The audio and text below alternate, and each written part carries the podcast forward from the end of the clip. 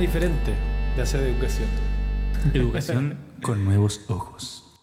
Hola, ¿qué tal amigos? 10 es el número del capítulo de hoy. Bienvenidos a todos los que están ahí conectados desde ya y a mi querido y adorado amigo Aníbal Nadie, arroba Nadie CL. ¿Cómo estáis? Qué gusto verte por décima vez en esta indocencia.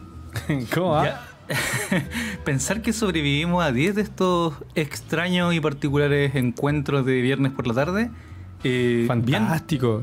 Bien, bien, sí, me parece, me parece muy bien. Siento que. ¿Estáis equipados? ¿Estáis equipados? ¿Estáis equipados? Sí, ¿Va a ser el salud? ¿Va a supuesto. ser el salud? Por supuesto, saludcita. ¡Clichín! Salucito. Sí, pues. Eh, déjame tomar un sorbo y comer. Eso me sonó más a baño. El, Un besito de Poseidón. el besito de Poseidón. El refrescante Eh, besito de Poseidón. Pero, pero no, bueno, no voy a lograr que suene en verdad. Pero bueno, en fin. Lo que quería comentar es que para mí el, el hecho de, de haber trascendido hasta dos cifras, estos dos, dos dígitos, Trascendido, trascendido. trascendido, pues esto es bonito. Pasar de capítulo 1, 2, 3 a, pasar, a llegar finalmente a un número 10 me, me abre nuevas expectativas sobre esto, la verdad. Sí, Eh, de todas maneras. Lo, lo- lo más importante para mí era que ni tú ni yo nos aburriésemos. Y, Sí. y nada, pues, obvi- obviamente contar con, con la compañía aquí de las personas que, que siempre están ahí esperando. ¿Qué- eh, ¿Quiénes como son los que están por ahí? fila. ¿Qué- qué- ¿Quiénes son? Salúdennos, por favor, salúdennos. Queremos saber Sí. quién está ahí en la oscuridad.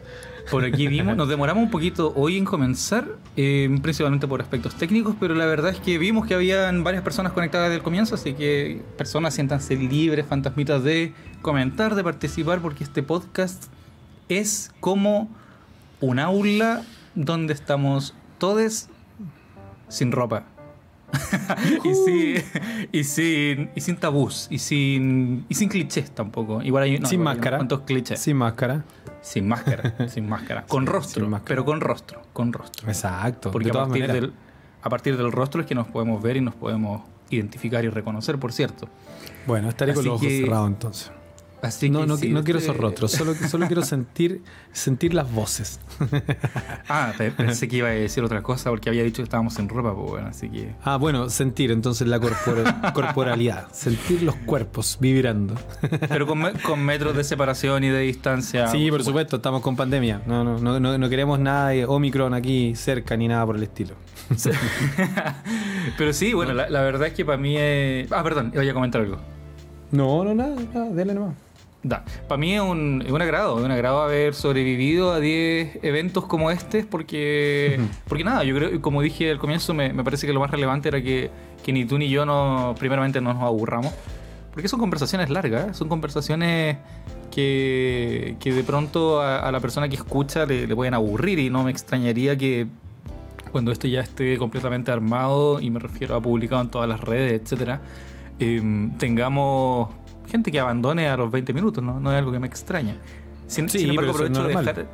Sin embargo, aprovecho de dejar el mensaje, aprovecho de dejar el mensaje de que lo mejor siempre está al final.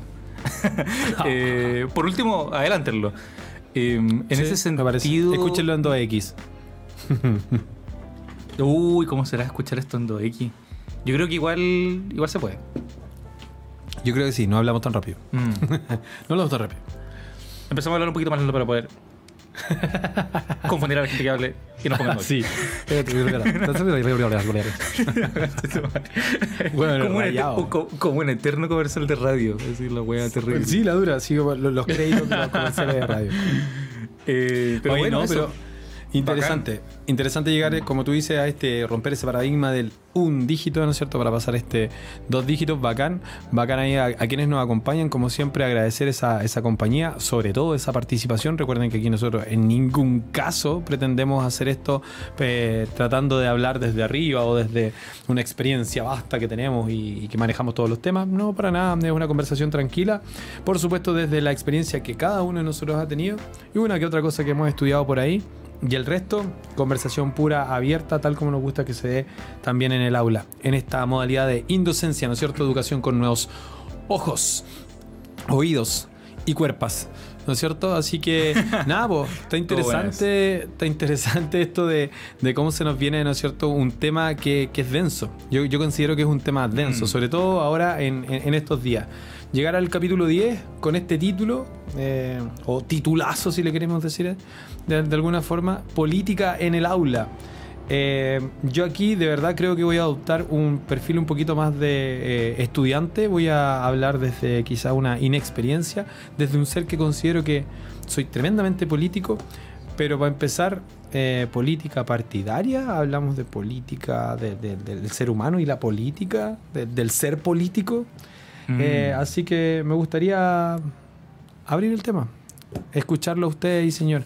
¿De dónde viene esto que la política en el aula que porque, porque al menos si, hacen cualquier búsqueda en internet, se van a encontrar con que eh, política en el aula, ¿recomendable o no?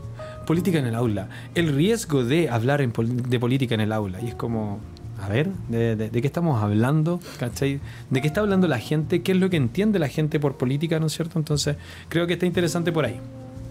Mm. Bien, me parece, me parece bien comenzar así. Em, yo creo que no. Sí, yo estoy de acuerdo también con tu, con tu postura de hoy tomar un perfil mucho más de la pregunta, mucho menos del decir algo, querer decir algo. Porque, porque hablar de política siempre es complejo partiendo por las definiciones de qué entendemos por política.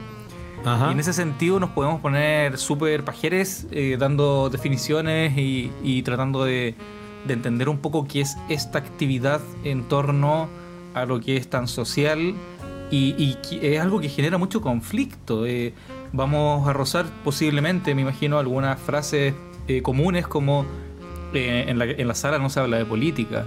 En la mesa de, la casa tomando once, en la mesa no, se habla de política. Queremos comer tranquilos, pues no nos vamos a poner a pelear. Claro, claro. Entonces me, me parece que, que este es un tema que, ronda normalmente en los clichés, ronda también en los tabús, en temas que son un poco ocultos, un poco cosas indecibles. Em, pero creo que la pregunta que nos tiene que importar más tiene que ver más con el qué cosas eh, nos afectan en torno a la política y podemos eh, utilizarlos eh, como ejes articuladores de lo que sería una clase. O, bien dicho de otra forma, un proceso pedagógico en el sentido en el que no necesariamente hablar de política significa exponer una postura, sino que hablar de política significa, significará, imaginemos, eh, plantear problemáticas que, nos, eh, que, de alguna forma nos afectan a todos de una u otra forma. Yo creo que la, parte esencial de, de, hablar de política es generar estas primeras divisiones que son las más clásicas entre el actuar político, que tiene que ver, o el escenario político, que tiene que ver con una cosa que está allá lejos, por así decirlo, como, como lo entendemos. Claro. Que, que, es de personas que tienen terno, que tienen corbata, o que tienen maletines, ¿cachai? Los políticos. los políticos, la clase política, hay que generar un poco esa división también de lo que es el actuar político en tanto eh, por ahí mi querido amigo Elías, que no sé si estará por aquí, ojalá que también esté comentando en este capítulo, que es un tema que le puede interesar mucho. Eh, versus e, eso versus la micropolítica, aquello que entendemos como estas acciones cotidianas del día a día, que son, eh, no sé, ayudé a mi vecine eh, a subir una carga pesada que tenía que subir por la escalera y fue mi buena acción del día, que también se puede considerar como algo político en tanto lo entendemos como el actuar en una sociedad. Eh, por ahí lo que conforma esta idea de ser civilizados en una sociedad.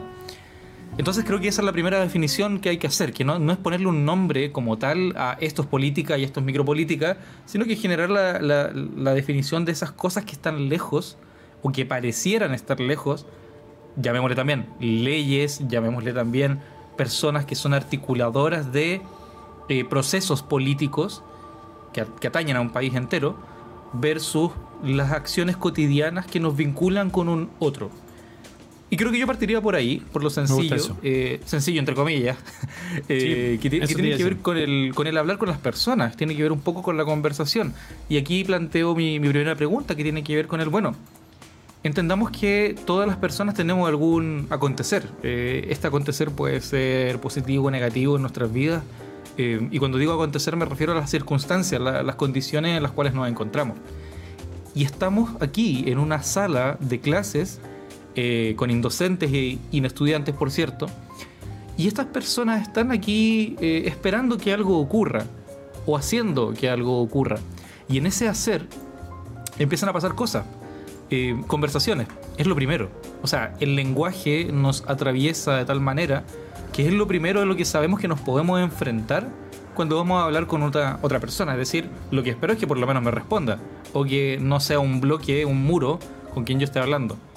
Y lo que hay que entender es que en esta micropolítica, cada cosa que yo digo tiene una pequeña reacción en la otra persona. Y cuando digo pequeña me refiero a que literalmente puede ser pequeña, puede ser un ajá, o puede ser un no. ¿Está ahí? Y esas cosas van, van cambiando también las relaciones entre las personas. Em, creo que cuando nos enfrentamos a un grupo social que está reunido con un fin, y aquí viene lo importante, donde creo que se cruzan ambos, ambas como caras que mencioné al comienzo, es que no estamos ahí por cualquier motivo. No estamos ahí por cualquier cosa. Si estamos en un aula, tenemos algún objetivo. Y ese objetivo nos antecede incluso muchas veces de lo que somos como personas o de lo que creemos ser. Y en ese sentido nos vamos a encontrar muchas veces con bueno, ¿cuál es tu objetivo? ¿Por qué estás aquí? No es que yo quiero cambiar el mundo. No es que yo quiero ganar plata. ahí? Y eso también roza muy, mucho esto, este acontecer político. Em, próximamente, eh, más adelante creo, también vale la pena mencionar que eh, justo hoy, viernes 10 de diciembre, nos aproximamos eh, en Chile. Vi como tu, tu reacción de ¿qué? Estamos en 10 de diciembre, el capítulo 10 de diciembre. Capítulo 10, el 10 de diciembre, capítulo 10. Mira. Tiene que durar hasta las 10 de la, tiene que durar hasta las 10 de la noche.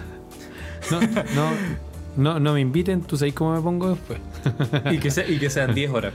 Eh, su su, su eh, entonces, entonces eh, es importante para mí eh, entender y mencionar rápidamente para, para, la gente que tal vez nos escuche de, de, otro país en algún momento, no lo sé, y poner eh, antes que todo el escenario de que en este momento nos encontramos en un acontecer político nacional muy interesante, que tiene que ver con eh, justamente estas elecciones presidenciales, que son las que van a definir finalmente al presidente del próximo periodo, eh, que asumiría el año 2022.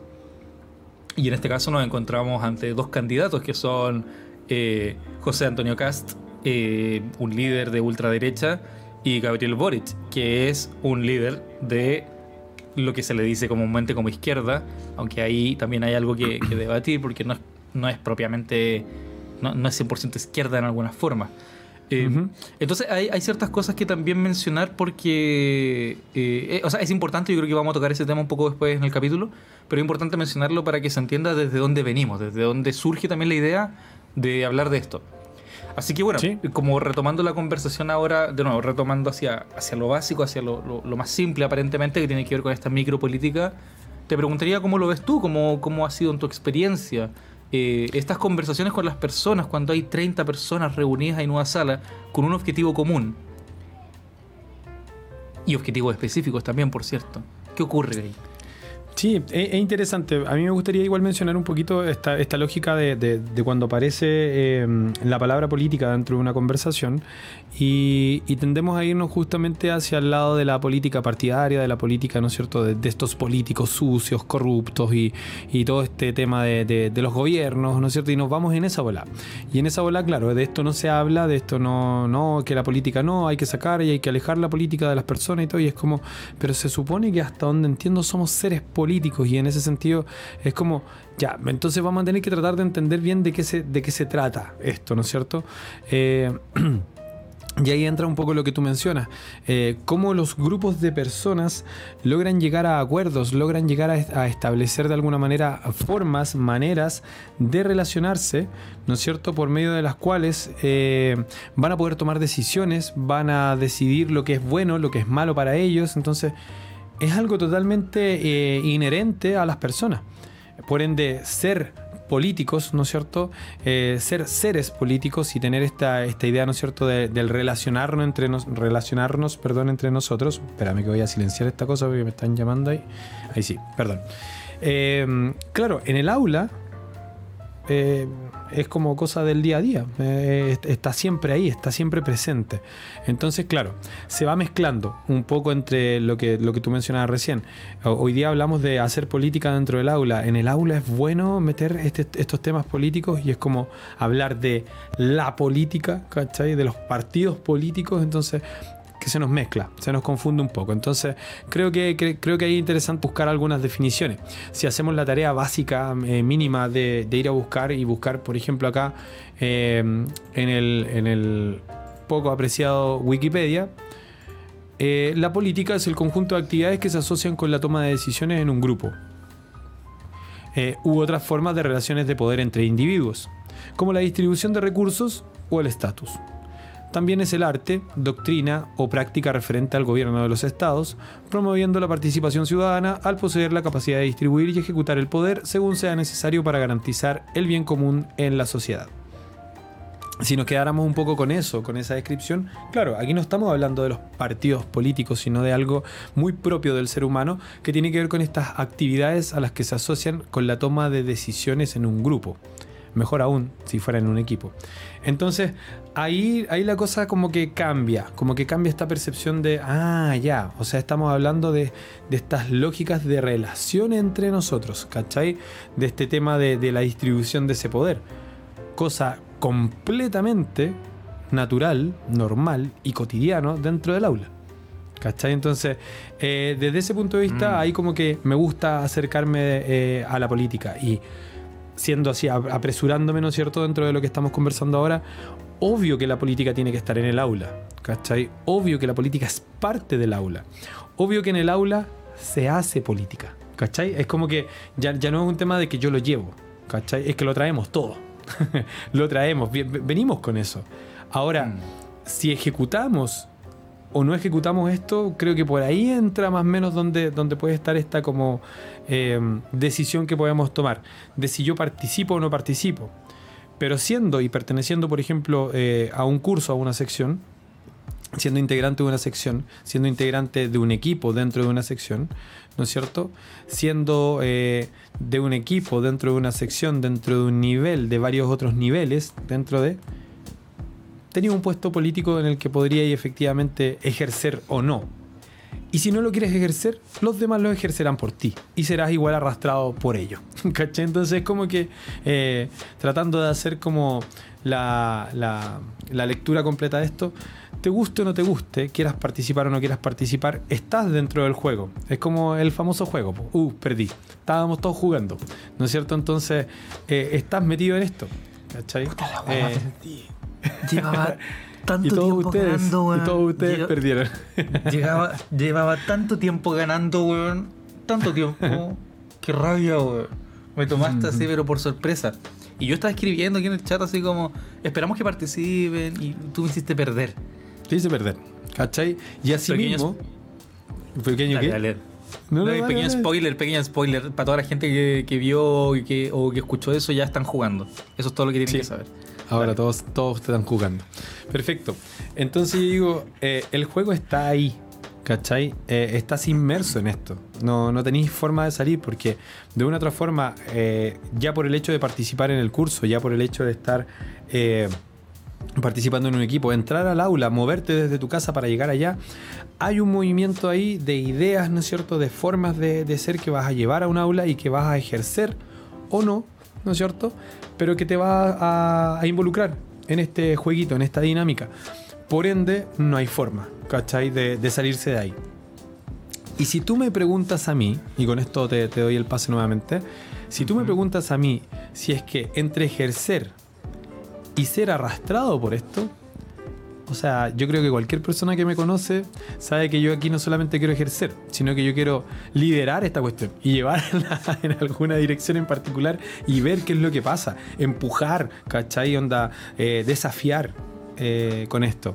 Ver qué es lo que hay ahí después de eh, estas interacciones políticas, ¿no es cierto?, diarias, cotidianas en las que nos vamos a relacionar. Obvio que quiero ser parte de esto y quiero ser protagonista, no quiero ser arrastrado en ningún caso. Mmm, dijiste hartas cosas que, me gustan. Creo, que lo primero que quiero tomar, estoy buscando una cita que no logro encontrarla. Eh, Tranqui, busqué. pero- Yo aprovecho de saludar a la señorita Cris Valenzuela que anda por ahí. Bienvenida, Gris. Em, creo que tengo, bueno, en fin, ya más o menos clara cuál es la cita. No, no recuerdo dónde ni cómo la dice esta persona, pero tiene que ver, eh, es Rousseau, eh, en el pacto Ajá. social. Em, que tiene que ver con que aquellas personas que, que no quieran eh, participar del pacto social, de aquello, y bueno, esto es muy criticable, o sea, se puede, es complejo, la, la verdad que estamos hablando de, sociología y filosofía en niveles como igual densos, pero yo no, lo comprendo al 100%. Entonces, mm, se, extrae mucho esta cita que tiene que ver con, que hay que obligar a aquellos que no quieran participar del pacto social, obligarlos a ser libres o forzarlos a ser libres. Cacha. Y en ese sentido, eh, es interesante cómo, cómo lo, lo quería vincular con lo que estabas mencionando tú, que es como cuando yo estoy en un espacio determinado, que puede no ser mi casa donde estoy en soledad, eh, en ese lugar tengo que tomar una postura, porque o la tomo yo o me hacen tomarla. Y eso es muy interesante, porque de alguna forma eh, tengo que participar, a menos que me quiera enajenar y me quiera eh, aislar completamente. Y eso es lo que ocurre actualmente cuando vemos que, por ejemplo, en los países, eh, sobre todo tercermundistas o subdesarrollados, o vamos a nombrar, ¿por qué no? Chile, eh, es un país que en la última elección, en la primera vuelta, eh, tuvo menos del 50% de participación de todas las personas que están habilitadas para votar. Eso significa que hay algo muy importante en torno al proceso, vamos a poner muy entre comillas, llamado democrático, la fiesta de la democracia, como se le llama ahí le dicen en la tele, eh, que tiene que ver con este, con, esta como ridiculización de cómo tienes que ocupar un lugar y tu lugar tiene que ver con expresar tu voto. Y sí, vamos tal vez a rozar después cuáles son nuestras visiones al respecto, eh, pero por ahora me gustaría quedarme con la idea de que si tú no estás ocupando un lugar, alguien lo va a ocupar por ti o te van a, obli- o te van a obligar a usarlo. Definitivamente es que, es que no puedes Ese, quedarte ese al es el margen. escenario que más me preocupa. Sí. Exacto, A y no vas a quedarte al margen, no vas a quedarte al margen porque, porque se te obliga, se te fuerza. Yo no quiero ser libre, yo quiero participar, yo no quiero participar de este sistema. Bueno, entonces me van a obligar a tener mi libertad, me van a forzar a yo Sí, po. actuar y ser libre. Yo no puedo llegar hoy en hoy hoy no puedes llegar y ser un ermitaña en cualquier lugar, porque prácticamente cualquier lugar es un lugar privado. Y eso incluye ya una, una visión política de qué es lo tuyo, qué es lo mío, y dónde puedo actuar yo si te estoy pasando a llevar a ti. Y eso es muy interesante llevarlo ahora en el contexto chiquito, porque estaba hablando como en el contexto global, llevémoslo al contexto chiquito en una sala. Eh, me pasa, por ejemplo, cuando eh, a, a los equipos de trabajo, eh, normalmente en, el- en la última entrega, en el último proyecto, que suele ser el tercer proyecto del semestre, se les permite, o al menos yo, yo como que adopté un poco esa política, de que se les permite elegir a sus equipos de trabajo. Ujú. Es decir, durante los dos primeros proyectos están un poco forzadas a, a- a subyugarse a estas dinámicas, que ojo, también hay otra visión política ahí, docente que tiene un poder obviamente cedido por la institución y cedido por el acuerdo social que implica asistir a una clase. Pero en, ese, en esa dinámica de poder el docente o la docente puede definir cuál es el modelo y el mecanismo de selección de los equipos. Y al principio se te plantean ciertas estrategias para que tú puedas decir, este equipo va a tener éxito, este equipo le va a ir bien, a este equipo le va a ir mal. Y tú puedes saber más o menos eso, uno con tu olfato y dos con ciertas pautas previas que te permitirían más o menos saber qué perfiles de personas son. Obviamente con un método que es burdo, a mi parecer, que no tiene nada de científico, no tiene ningún tipo de garantía, sino que siempre es más que nada un juego al azar que simplemente tiene una rúbrica de por medio. Por eso, mi postura es que por lo menos en el último desafío, en, el último, en la última entrega, puedan elegir sus propios equipos de trabajo. Porque, Qué importante. ¿Mm? porque se plantea un- un- de alguna forma una educación cívica. Eh, es como cuando tú comienzas la vida. Hola, soy una guagua chilena. Ah, perdón, no sé hablar. Pero sé que voy a saber hablar porque me lo van a enseñar. Entonces, como dice el psicoanalista Lacan, eh, somos atravesados por el lenguaje. El lenguaje nos habla. Y no nosotros hablamos el lenguaje, el lenguaje nos habla a nosotros. ¿Por qué? Porque hay un otro que nos eh, condice, condiciona, perdón, ya con ciertas palabras, con cierto texto, con ciertas ideas, con cierta cultura. Bueno, eso es lo que llamamos cultura. Cuando tú por primera vez te miras al espejo, te empiezas a reconocer como un ser completo. Te miras en la mañana, te asustas. ¿Qué es esta? Oh, Pero imagínate, la primera vez que te viste al espejo, ¿cachai? La primera vez que te viste al espejo, tiene que haber sido una experiencia absolutamente traumática. ¿Qué es esto? Que se mueve al mismo tiempo que yo. Como indio con espejo.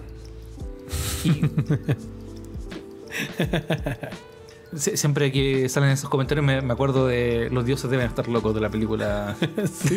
con el loco el africano revisando la botella de Coca-Cola. La botella de Coca-Cola. ¿Qué eh, hacemos Entonces, Cuando, cuando, vemos ese, ese, escenario en el que este niño o niña se identifica a sí mismo como un ser integrado, no solamente se está viendo en el espejo, sino que también está viendo aquello que le dijeron, aquello que la madre o el padre le dice frente al espejo y le dice, tú, que eres lindo, tú, que eres feo, tú, que eres gorda, tú, que eres flaca, tú, que eres mi amado, o a tú, o a ti, que no te quiero.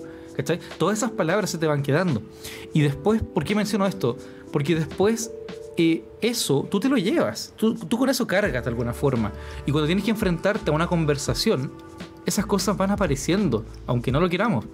Y van apareciendo en lo que, spoiler, en lo que se le llama el inconsciente. Pero de alguna manera nos enfrentamos entonces a, a una acción política que tiene que ver con la conversación. Cuando empezamos a relacionarnos con una otra persona y tenemos que llegar a un acuerdo. Y la pregunta es cómo nos vamos a poner de acuerdo si de pronto ni siquiera nos entendemos lo que estamos diciendo.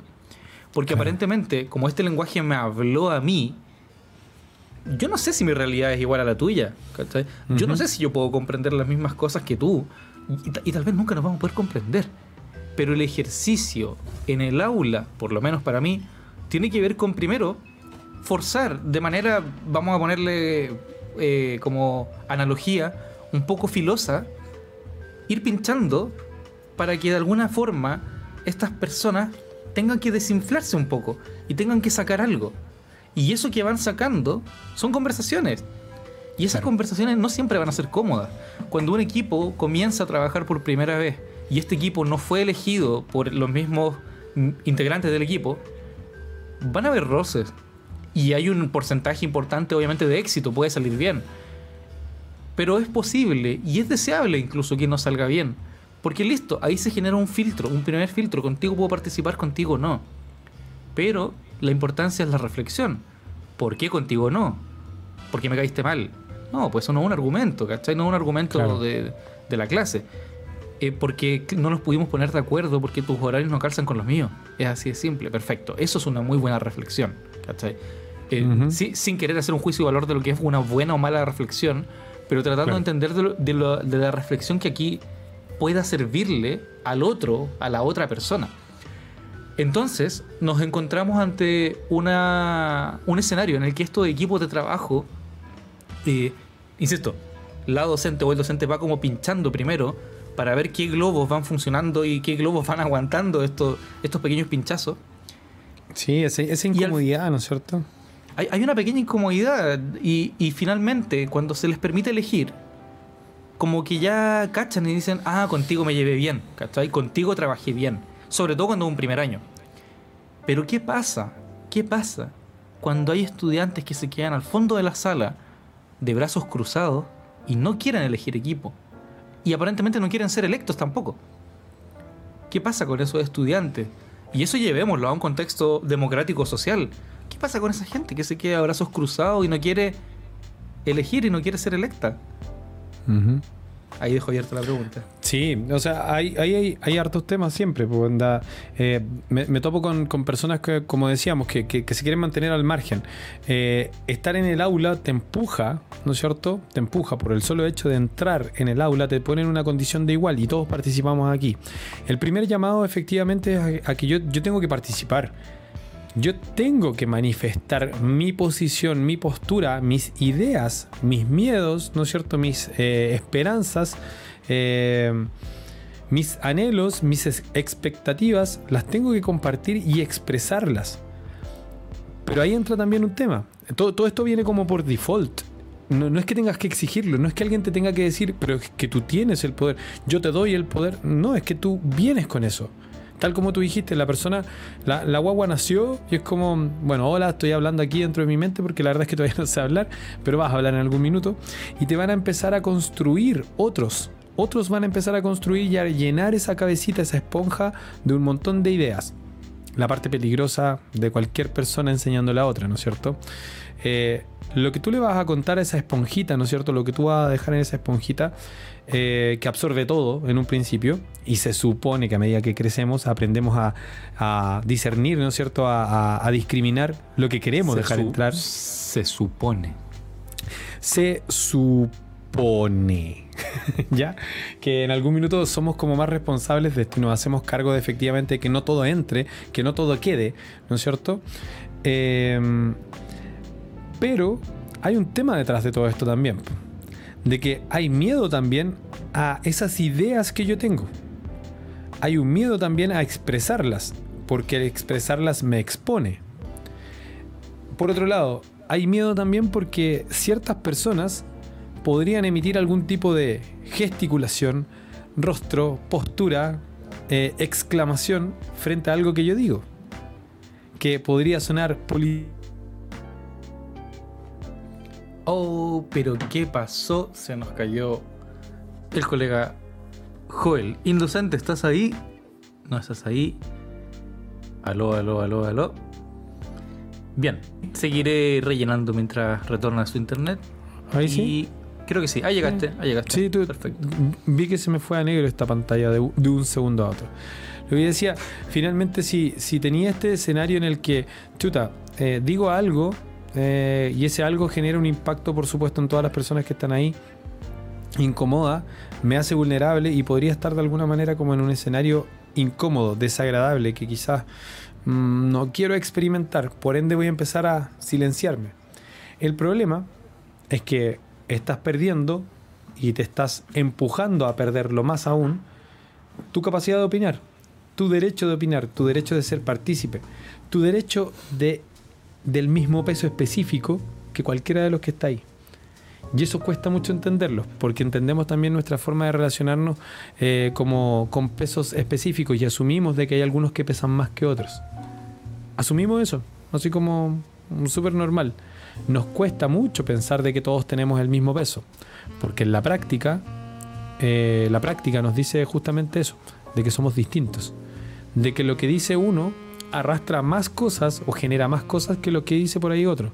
Que una misma idea expresada por dos personas distintas tiene un impacto distinto. Y eso es porque nosotros, nosotros permitimos ese, ese jueguito. Nosotros permitimos que exista de alguna manera esa categoría. Y eso también es parte de esa política en el aula, ¿cachai? Entonces, eh, idea principal de todo esto, no podemos entrar al aula y pretender ser parte de eso de la que somos parte por el solo hecho de entrar y no manifestarnos ahí adentro. ¿Cachai? No puedo entrar al aula y pretender estar, pasar piola.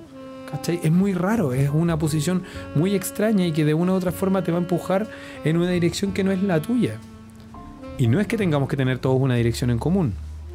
No, de hecho, mientras más diversas, más entretenidas las posibilidades que tenemos. Y cuando necesitemos llegar a acuerdos, convergencia, ¿no es cierto?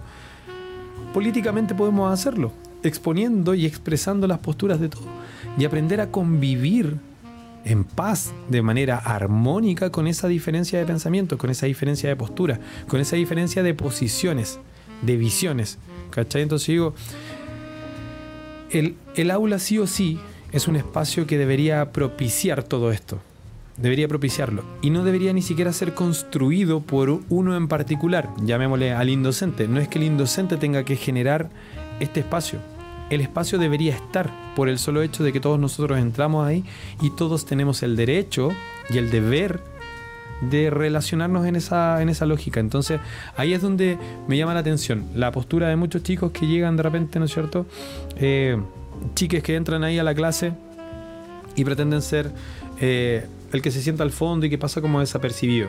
El que nunca opina, el que, no, profe, no me preocupa, no me pregunta a mí, no, no, profe, es que hoy día no quiero opinar. Y es como que de un minuto de ese día en el que no querías opinar se transformó en el semestre y no opinaste.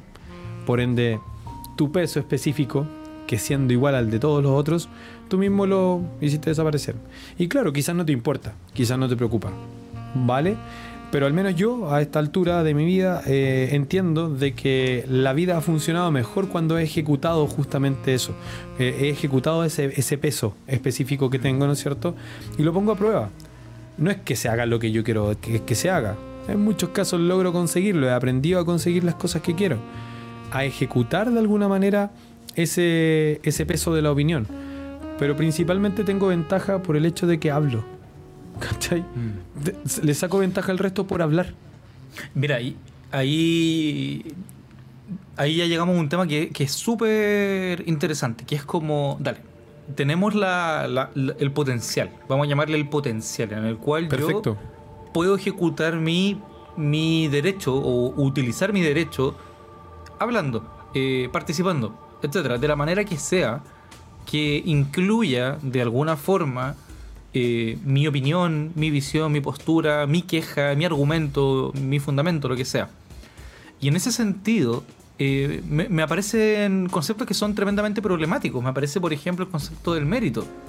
El mérito, como entendido como esta suma entre el esfuerzo y el talento, y que aparentemente si no me esforcé y no, me- no- y no tengo talento, no, no valgo, no tengo nada que decir. Y claro, tratando de ponerme en, en mi rol más de, de, persona que, que entiende un poco eh, y, y puede y puede utilizar la empatía como herramienta para aproximarme a este otro, esta otra persona que está ahí de brazos cruzados al fondo de la sala, escondida, eh, pienso, bueno, ¿y por qué esta persona no habla? ¿Qué, qué le pasó? ¿Qué le hicieron? ¿Qué le dijeron? ¿Por qué no puede? ¿Por qué no quiere? Eh, ¿Será que tal vez tiene algún problema que realmente le inmovilice y no le permita participar? Y claro, ahí es fácil decir... y el otro día justo escuchaba un podcast que se llama Salga a la pizarra, que es de la profe Pau, a todo, a, a todo esto altamente recomendado, porque ella es una seca, si alguna vez llega a escuchar esto, cariñitos para ella porque me cae muy bien. Eh, Buena. donde hablaba sobre esta, esta noción como de que al, al docente, bueno, ella hablaba como ella es profesora, creo que ahí es importante hacer la distinción entre una persona que estudió pedagogía y nosotros, que tenemos cursos de pedagogía, pero no somos pedagogos como tal.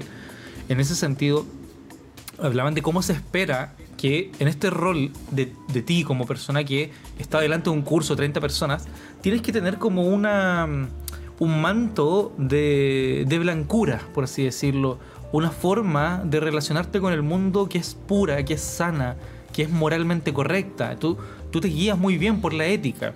Es decir, tú como docente como que no puedes tomar, como que no puedes fumar, como que no puedes decir garabato, como que aparentemente no podrías hablar de, política. Salud. y tiene un pollo. Entonces es como, es como que de alguna forma eh, se nos, se nos eh, inculca este personaje en el que tú tienes que ser una persona moralmente correcta. Y la verdad es que yo no le pregunté al médico que me operó si se había fumado un pito antes de operarme. Tampoco le pregunté si se salió a carretear la noche anterior. Eh, y en ese sentido, la pregunta es, bueno, ¿y por qué al docente o por qué a la persona que ejerce la pedagogía sí? Y, y a lo que quiero llegar es, de nuevo, cuando nos encontramos a estas personas que no quieren participar, que no quieren hablar, eh, de alguna forma es esperable que tú te acerques. Y es deseable, es deseable que tú te acerques. Porque la persona aparentemente no va a iniciar la conversación. Pero ahí yo tiro la pelota y digo, no es responsabilidad 100% de la persona que hace la clase, entendamos docente o pedagoga, sino que también es responsabilidad del otro, del que está al lado, del compañero o de la compañera. Estimular a que esa conversación ocurra, eh, preguntar y no aislar. Porque de nuevo, se nos genera, a, a ti como docente, se te genera esta idea de que tú tienes que hacerte cargo de estas cosas que muchas veces no tienes herramienta para eso. Cuando tienes una persona que habita en el espectro autista, por mucho que yo quiera ayudar a incluirla, me va a costar si no tengo herramientas. Claro. Y ojo, por mucho esfuerzo que yo haga y por mucho que yo sepa, por muchas estrategias pedagógicas que yo maneje, si el resto del curso no acepta a esta persona y no la incluye y no modifica sus acciones para tener que hacer como algo especial para incluirla, significa que no está funcionando el sistema nomás. Y en ese sentido tenemos que preguntarnos políticamente cómo se resuelve eso. Porque políticamente lo que podríamos decir es que es un trabajo de todos poder hacer algo al respecto para que esta persona se sienta cómoda. Bueno, ahora, eso es llevarlo al extremo en el que se nos hace incómodo porque no sabemos cómo actuar. Pero en la persona que simplemente no quiere hablar. Es válido no querer hablar también. Quiero hacer un paralelo con, con la típica, el típico ejemplo de la democracia griega. Eh, esta democracia en la que las personas que tenían el poder político no era una clase política, sino que esta es como la idea de la democracia como en su máxima expresión. Obviamente, la democracia entendida para eh, nosotros con nuestro sesgo eh, occidental, eh, que, tiene que, que, tiene que ver con la participación del ciudadano o la ciudadana al azar. Tú eres elegida, electo, por vías aleatorias y tú tienes que estar preparado para enfrentarte a, ojo, a no tomar decisiones, sino que a proponer cosas que luego por el resto serán filtradas y serán definidas en virtud de si se aplican o no se aplican como leyes.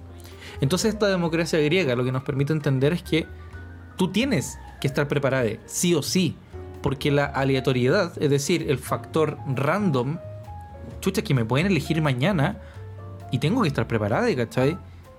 Y es como hoy en día con los vocales de mesa.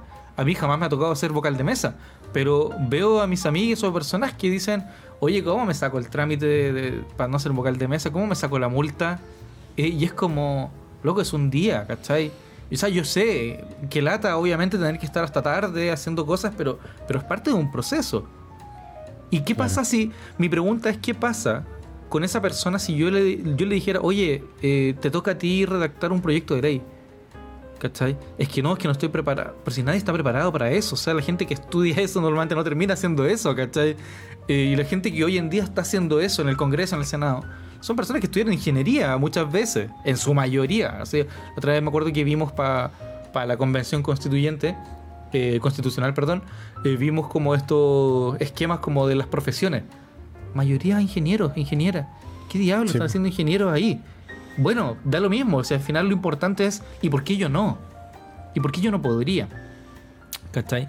Y, perdón, me estoy extendiendo un poco, pero, pero es que el punto me, hágale, hágale. me, lleva a pensar en otras cosas también. Sí, ¿no? y, me lleva a pensar en muchas cosas. Y aprovecho de recordar que, por favor, si alguien quiere tirar un comentario, están en contra, están a favor, por favor, manifiéstense. Esa es la idea. Entonces me, me, lleva a pensar en, por ejemplo, otros modelos de lo que entendemos como democracia, y aquí lo pongo muy entre comillas, que es como este modelo de democracia, entre comillas, china. Porque en China no podemos hablar de la democracia como la hablamos hoy en día. Nos parecería extraño hablar de democracia con un concepto que es occidental para modelos de gobierno que son orientales. Y en China la forma que tienen de entenderlo es participación ciudadana que se lleva por medio de eh, ya, ya no es como que la persona tiene que ir a votar simplemente, sino que la persona tiene medios de acción en su bolsillo para hacer cambios, para generar proyectos, para comprar, para vivir. O sea, la democracia china, democracia nueva entre comillas, eh, opera bajo otra lógica, opera bajo la lógica de que la persona tiene capacidad de compra, tiene capacidad de acción, tiene capacidad de hacer cosas. En cambio, en Chile, en nuestra democracia, lo que entendemos como democracia, que tampoco es democracia, de, alguna forma, lo que tenemos es un voto. Tú puedes votar y eso es todo. Es poco. Hay que ocuparlo. Sí, yo estoy de acuerdo en ocuparlo. Yo antiguamente no votaba. Hoy en día digo, es una herramienta que no contradice todas mis otras posturas. Así que puedo ocuparla estratégicamente. Sin embargo, el problema es que tu voto vale muy poco en ese sentido. Porque tu voto es simplemente una rayita en un papel que va a salir en un conteo. Y está bien, hay que votar. Y hay que hacer otras cosas también. Por supuesto que hay que hacer otras cosas también, no, hay que quedarse ahí. Y ahora para ir cerrando esta este como ratch de información que estoy tirando, el, modelo, que ya esto sí que no es democracia, eh, estadounidense, que tiene que ver con que la gente también puede votar, obvio, el modelo es muy distinto obviamente porque tienen su estado eh, y, los, tienen a sus representantes por estado, etcétera, son los colegios, hay todo un tema muy complejo. Pero en el modelo de participación ciudadana estadounidense hay algo que es muy notorio, y no digo notorio que sea positivo, digo notorio en cuanto a que marca la diferencia, que este modelo de ultra eh, libre mercado, en el sentido en el que, y libre mercado entre comillas también, en el sentido en que las personas pueden invertir en acciones, ¿cachai? Para empresas que son privadas. Y en ese sentido yo puedo ir depositando mis confianzas, porque ya eso quería llegar. Eh, por eso pasé por la democracia griega, la chilena, la china y la estadounidense. Es por el hablar de dónde deposito la confianza. ¿Cachai? La confianza ahí en Estados Unidos se está depositando en el capital privado, en empresas, que de alguna forma terminan afectando a la sociedad. Eh, aquí en Chile, ¿qué estamos haciendo con nuestro capital? se va a la AFP, se invierte en cosas que no sabemos, ¿cachai? Eh, el capital en otros lados se, se ocupa, ¿cachai? En China, el, capital tiene otro, otro camino. Eh, tienen una asamblea y esa asamblea con un poder estatal que permite, de alguna forma, tener el control sobre dónde se van los dineros, etcétera. Bueno, no vamos a hablar de ese tema, tampoco somos expertos. A lo que quería llegar era el tema de la confianza. ¿Dónde depositamos la confianza? ¿Y cómo y cuándo depositamos la confianza? Eh, doy pase. Muy bien. Eh, claro, es que ¿dónde depositamos la confianza? Como, como tú dices. Eh, insisto, ¿por, dónde partir con todo esto? Eh, a, a, mí una de las cosas que me incomoda finalmente es la base de lo que comentaba hace un rato. ¿Por qué ¿por qué no ejercen? ¿Cachai? Como tú decís, de repente tengo la posibilidad de hacer un voto y con el voto. O sea, eh, si yo en, una, en el aula pongo una, una encuesta en Menti y les pregunto, o a través del mismo ABA o Collaborate, ¿no es cierto? Y pongo, eh, voten, hacemos el break ahora por 20 minutos o lo hacemos más rato por 30 minutos. Y ponéis dos opciones. ¿Cachai? Voten. Y la gente vota. Algunos no van a votar. ¿Cachai? Teniendo que apretar un botón para manifestar su postura frente a dos opciones que les están imponiendo. ¿Cachai? Se las están imponiendo. Y elige. Y aún así ni siquiera se manifiesta. Peor por el hecho de que son dos opciones que ellos no eligieron tampoco, son dos opciones de las que les están dando, que no necesariamente son las opciones que ellos quieren. Quizás sería mejor preguntar, eh, generen las opciones ustedes, ejecuten ustedes, ¿cachai? Entonces, eh, insisto, de, los artículos que al menos ahí estuve dándole un vistazo en, internet, se tiende a tener como mucho miedo de tocar el tema política y aula, como que no son cosas que, peguen bien. ¿Cachai? ¿Por qué? Porque generan ciertos roces, generan ciertos estados, como tú decías ahí, como de, de, desconfianza, de vulnerabilidad, que hay como expuesto. Entonces, claro, ¿cómo confío en qué confío? Y justamente por eso se tiene que tratar en el aula, porque en el aula tienes la posibilidad de entrenar la idea de que todas las opiniones merecen ser escuchadas. Por ahí tenemos, ¿no es cierto?, la. la em, el, ¿Cómo se llama esto? La intolerancia contra el intolerante. Eh, no me acuerdo de qué es de Popper, si mal no recuerdo. Eh, la frase. El paradigma de la intolerancia, me parece que se llama. No me acuerdo ahí bien, lo, voy a buscar. Pero quiero escuchar todas las opiniones, pero todas las opiniones son válidas. Eh, mm. Todas las ideas son válidas. ¿Cachai? Y también ahí es donde te metí en ese terreno que es como, por ejemplo, lo que hablábamos, el que se quiere marginar de esto. No, es que, profe, a mí no me interesa trabajar en equipo. Eh, lo que pasa es que en este semestre y en este ramo se trabaja en equipo sí o sí. No, no, no hay otra alternativa. Ah, o sea, no puedo trabajar solo. Y ese personaje es un habitante de ese ecosistema, si lo queremos llamar así, y está manifestándose. ¿Cachai? Está manifestando su postura. Mi interés como indocente debería estar en la línea de ¿y por qué? ¿Qué es lo que hay? Explícame. Ilústrame. Necesito entender en qué postura estás y desde dónde estás parado frente a esta, a esta dinámica para poder tratar de entender y ver cómo resuelvo esto, porque eventualmente yo podría decir, bueno, trabaja solo. El problema es que gran parte de los ejercicios que se van a dar a lo largo de este entrenamiento, ¿no es cierto?, por medio de desafíos, eh, o este aprendizaje eh, basado en desafíos, ¿no es cierto? Eh, ¿Cómo voy a hacer esa dinámica en donde hay una reflexión, en donde hay una conversación, en donde hay una contraparte dentro de tu equipo, donde hay roles dentro de tu equipo con los que se genera interacción. ¿Y cómo lo hago? Bueno, podría yo quizás jugar a hacer ese rol y, acompañar al estudiante, pero eso lo dejaría en ventaja o en desventaja frente a los otros. ¿Los demás qué opinan de algo como eso? ¿A los demás qué se les ocurre respecto a esto? ¿Qué opinaría la escuela si finalmente tú dijeras ahí que tengo un caso y el estudiante está trabajando solo? Y ahí nuevamente tenemos un escenario en el que por medio de la política podríamos salir adelante, podríamos sacar adelante esta situación. ¿Cachai? Entonces, eh, en el aula yo siento que sí, sí o sí se tiene que propiciar esta, esta comprensión de lo que es el ser político, ¿no es cierto? De participar activamente y no participar tomando decisiones sobre las propuestas que hace el profe, sino que reclamar tu postura, lo que decía hace un rato, tu peso específico, ponerlo ahí en la balanza y decir, yo opino y creo que esto debería ser así, que esto se podría hacer así, que podríamos tener este tipo de dinámicas, que quizás tal cosa que se está proponiendo, profe, yo creo que nos sirve. Y el indocente entiende de esa, de esa lógica, de, a ver, ¿ya? Y no se pone desde la vereda del, ah, cállate niño chico que tú no, tú no sabías estas cosas y me estás echando a perder todo el guion porque en el guion en ninguna parte dice qué hacer con el loco que no se quiere juntar con los demás, ¿cachai? es que no quiere trabajar en equipo y es como, ¿qué hago? Elevo ahora una carta y, le escribo a mi dirección, le escribo a mi jefatura y le digo, ¿sabéis que tengo este caso? Lo vemos entre todos, lo conversamos acá. Pero para mí, personalmente, si tú me preguntas a mí, yo probablemente adoptaría la postura de, a ver, exploremos, quiero entender esto, conversémoslo un poco, tomémonos 15 minutos, 15 minutos. Cuéntame, ¿por qué? ¿Cachai? Porque quiero entenderlo. Porque valoro, aprecio, ¿cachai? Y necesito la postura de cada uno ahí ejerciéndose. El ejercicio de cada uno de ellos en su postura. Lo necesito. ¿Por qué lo necesito?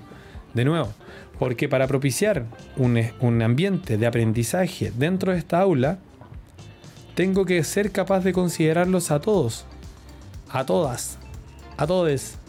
Tengo que tener esa capacidad, porque si no la tengo, sin querer, por el solo hecho de cómo me expreso, podría sentir alguien sentirse excluido. Eh, he manifestado constantemente, de repente yo les digo, mm, voy a decir algo, tómenselo ustedes ahí como, como quieran, o tómatelo tú como quieras. Yo te digo, Aníbal, yo, para, yo contigo, como dupla, no espero nada en, en específico de ti, no espero que hagas nada en particular. No pretendo que marques un, una nota en específico, no, este loco yo creo que va a ser el que va a ser... No, bajo mi expectativa, ¿cachai? Completamente la saco de la, de la ecuación y me abro a la posibilidad de ver qué es lo que va a pasar contigo. Quiero explorar ese escenario. Una vez que lo exploro y tengo algún, un, poco de información, empiezo a trabajar en construir políticamente la forma en la que nos vamos a relacionar. Porque si yo parto desde mi postura hacia ti, como mi postura correcta, hacia la tuya inexplorada o incluso incorrecta, por juicios, prejuicios o lo que sea, estamos mal, pues compadre. Ya, ahí, ahí llega hasta un punto bacán, porque es como, y de hecho lo tenía, tenía la pregunta guardada hace rato, que es como retomando un poco de dónde venía ahí. Tengo al estudiante o la estudiante que no quiere participar. Dale, tomémonos los 15 minutos. Ahora, salgamos de la micropolítica. En macropolítica, ese, ese, ese momento, estos 15 minutos de escuchar, son lo que comúnmente se le llama un plebiscito o una, una elección. Eh, entonces, aquí está tu día en el que tú puedes expresarte, ¿cachai? Tú puedes marcar en un papel una preferencia que a través de un sistema representativo va a permitir eh, que ciertas ideas tengan mayor representatividad en cierto contexto determinado que es un congreso, una presidencia, etc. ¿Por qué digo tanto el cierto y determinado? Porque obviamente la política no es eso solamente la política está en la casa, la política obviamente también es, tiene que ver con las acciones que tomamos en el día a día, por eso la representatividad sí es una forma de política, no es la única. ¿Qué pasa con ese estudiante que pone por encima del bien común o el objetivo común del curso sus expectativas, sus ideas?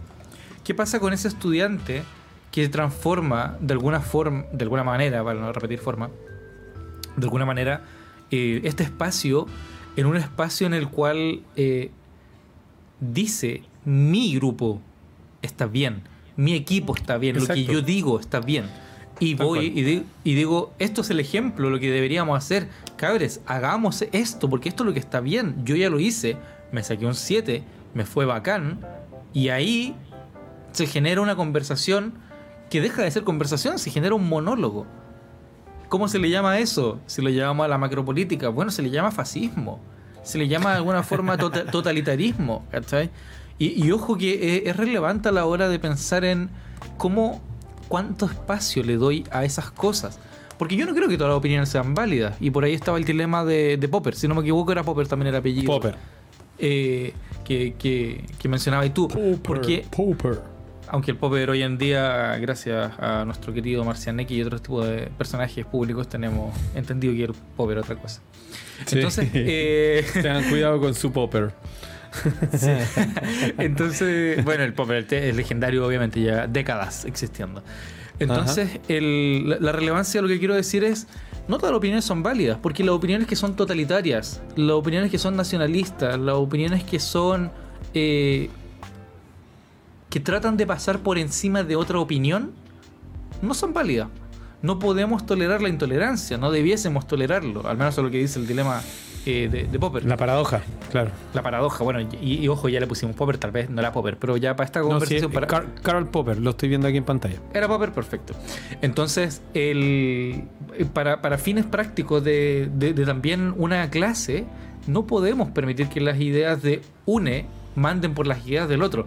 Y esto no solamente se da en el docente o la, o, la, docente, tiene que ver también con el estudiante que exige mucho. Mucho quiere decir demasiado.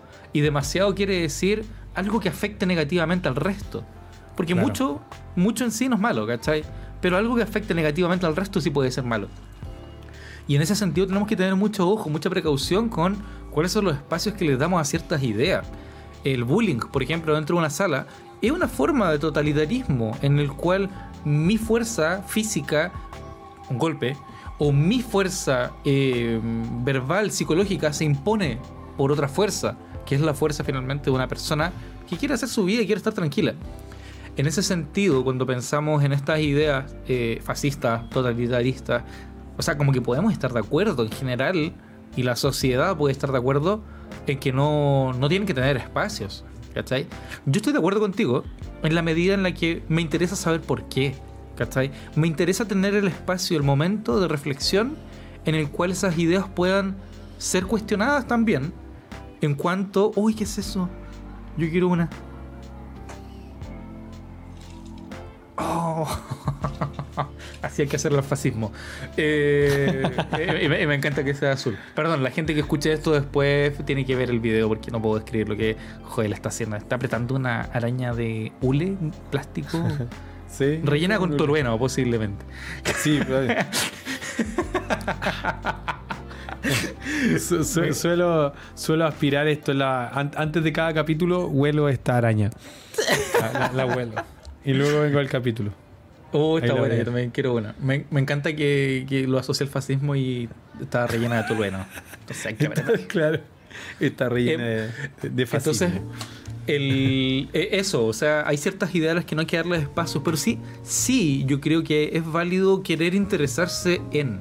O sea, darle el espacio por lo menos para ser preguntado, para ser cuestionado, para ser ¿y por qué? ¿Y por qué pasa esto? ¿Y por qué creemos esto? Em, obviamente eso requiere un compromiso tremendo de parte de la persona que permite que, que, esta decisión sea eh, hablada, ¿cachai? Porque se te puede salir de las manos, o sea, hay, hay otros temas que se juegan. Sin embargo, sin embargo es importante también, eh, y ahí sí estoy de acuerdo con la paradoja esta de Popper, es como no podemos tolerar la intolerancia, no podemos tolerar o no debiésemos tolerar a alguien que le quiera hacer daño al otro. El que no es capaz de tolerar a otros, claro que quiere imponer, el que quiere imponer sus ideas, tal cual. Si, eso es, ¿cachai? Entonces ahí entra algo que, que, que, es tremendamente importante de nuevo por el hecho de, de justamente tu, tu, posición de indocente eh, te da ese terreno, te da de alguna manera ese esa guía, ese poder, ¿no es cierto?, de, de aprender también a, subir y a bajar intensidades en cosas, en, esos momentos, en hacer pausas también, en saber cuándo de repente eh, romper un poquito el tema o en redirigir, porque nos estamos yendo para otro lado, ¿cachai? Eh, y claro, efectivamente es un riesgo, es un riesgo, porque de repente la clase se te podría escapar de las manos en algún minuto entre comentarios y cosas por el estilo. Somos personas, somos seres humanos relacionándonos en un espacio controlado, acotado dentro de un aula, eh, que tiene las condiciones propicias para que de repente la cosa se salga de las manos. Pero tener un afán de que no pasen cosas que estén como fuera de tu control, que estén fuera de la pauta, también es tremendamente eh, duro, ¿cachai? Condicionante, eh, frustrante, limitador de libertades, ¿cachai? Todas cosas que mm, tú sabes que no me gustan para nada. Eh, y sobre todo por este tema de que matáis toda la experiencia, la capacidad de explorar, de, de ser curioso, de querer averiguar qué pasa si. Yo la otra vez, no sé si te acordáis, cuando, cuando me tocó, me, me invitaron a dar una charla en Duoc y cómo se llama y en algún minuto me preguntan cómo mantener al niño interior ¿cachai? vivo y yo digo bueno el niño interior no tiene mucho mucho problema con como con las normas va y hace según siente ¿cachai? y yo me senté en el piso dije por ejemplo y me senté en el suelo del escenario ¿cachai? y yo hago el resto de la charla aquí sentado en el suelo ¿cachai? y hubo gente a la que le llamó mucho la atención ese gesto ¿y qué es lo que yo estaba buscando? empujar una cosa que busco constantemente. Eh, empujar, ver qué es lo que pasa, qué, pasa un poquito más allá. ¿Cachai? ¿Qué pasa si tú le das la libertad? O al revés, si le das la responsabilidad a los estudiantes de hacerse cargo de su propia formación. Ah, claro, está re lindo, pues si al final al profe le pagan, ¿no es cierto? Y los estudiantes tienen que hacer la clase. Sí, pero es que tú estás propiciando ciertos escenarios, tú estás guiando, estás monitoreando, ¿no es cierto? Y eres el que está ahí, como que estás y no estás. ¿Cachai? Justamente lo que estás buscando es, oye, aquí se están escapando un poco, vuelvo a encarrilar, ¿no es cierto? Vuelvo a encaminar a los chicos, onda, vamos en esta dirección. A nosotros nos tocó en el último ejercicio con mi dupla.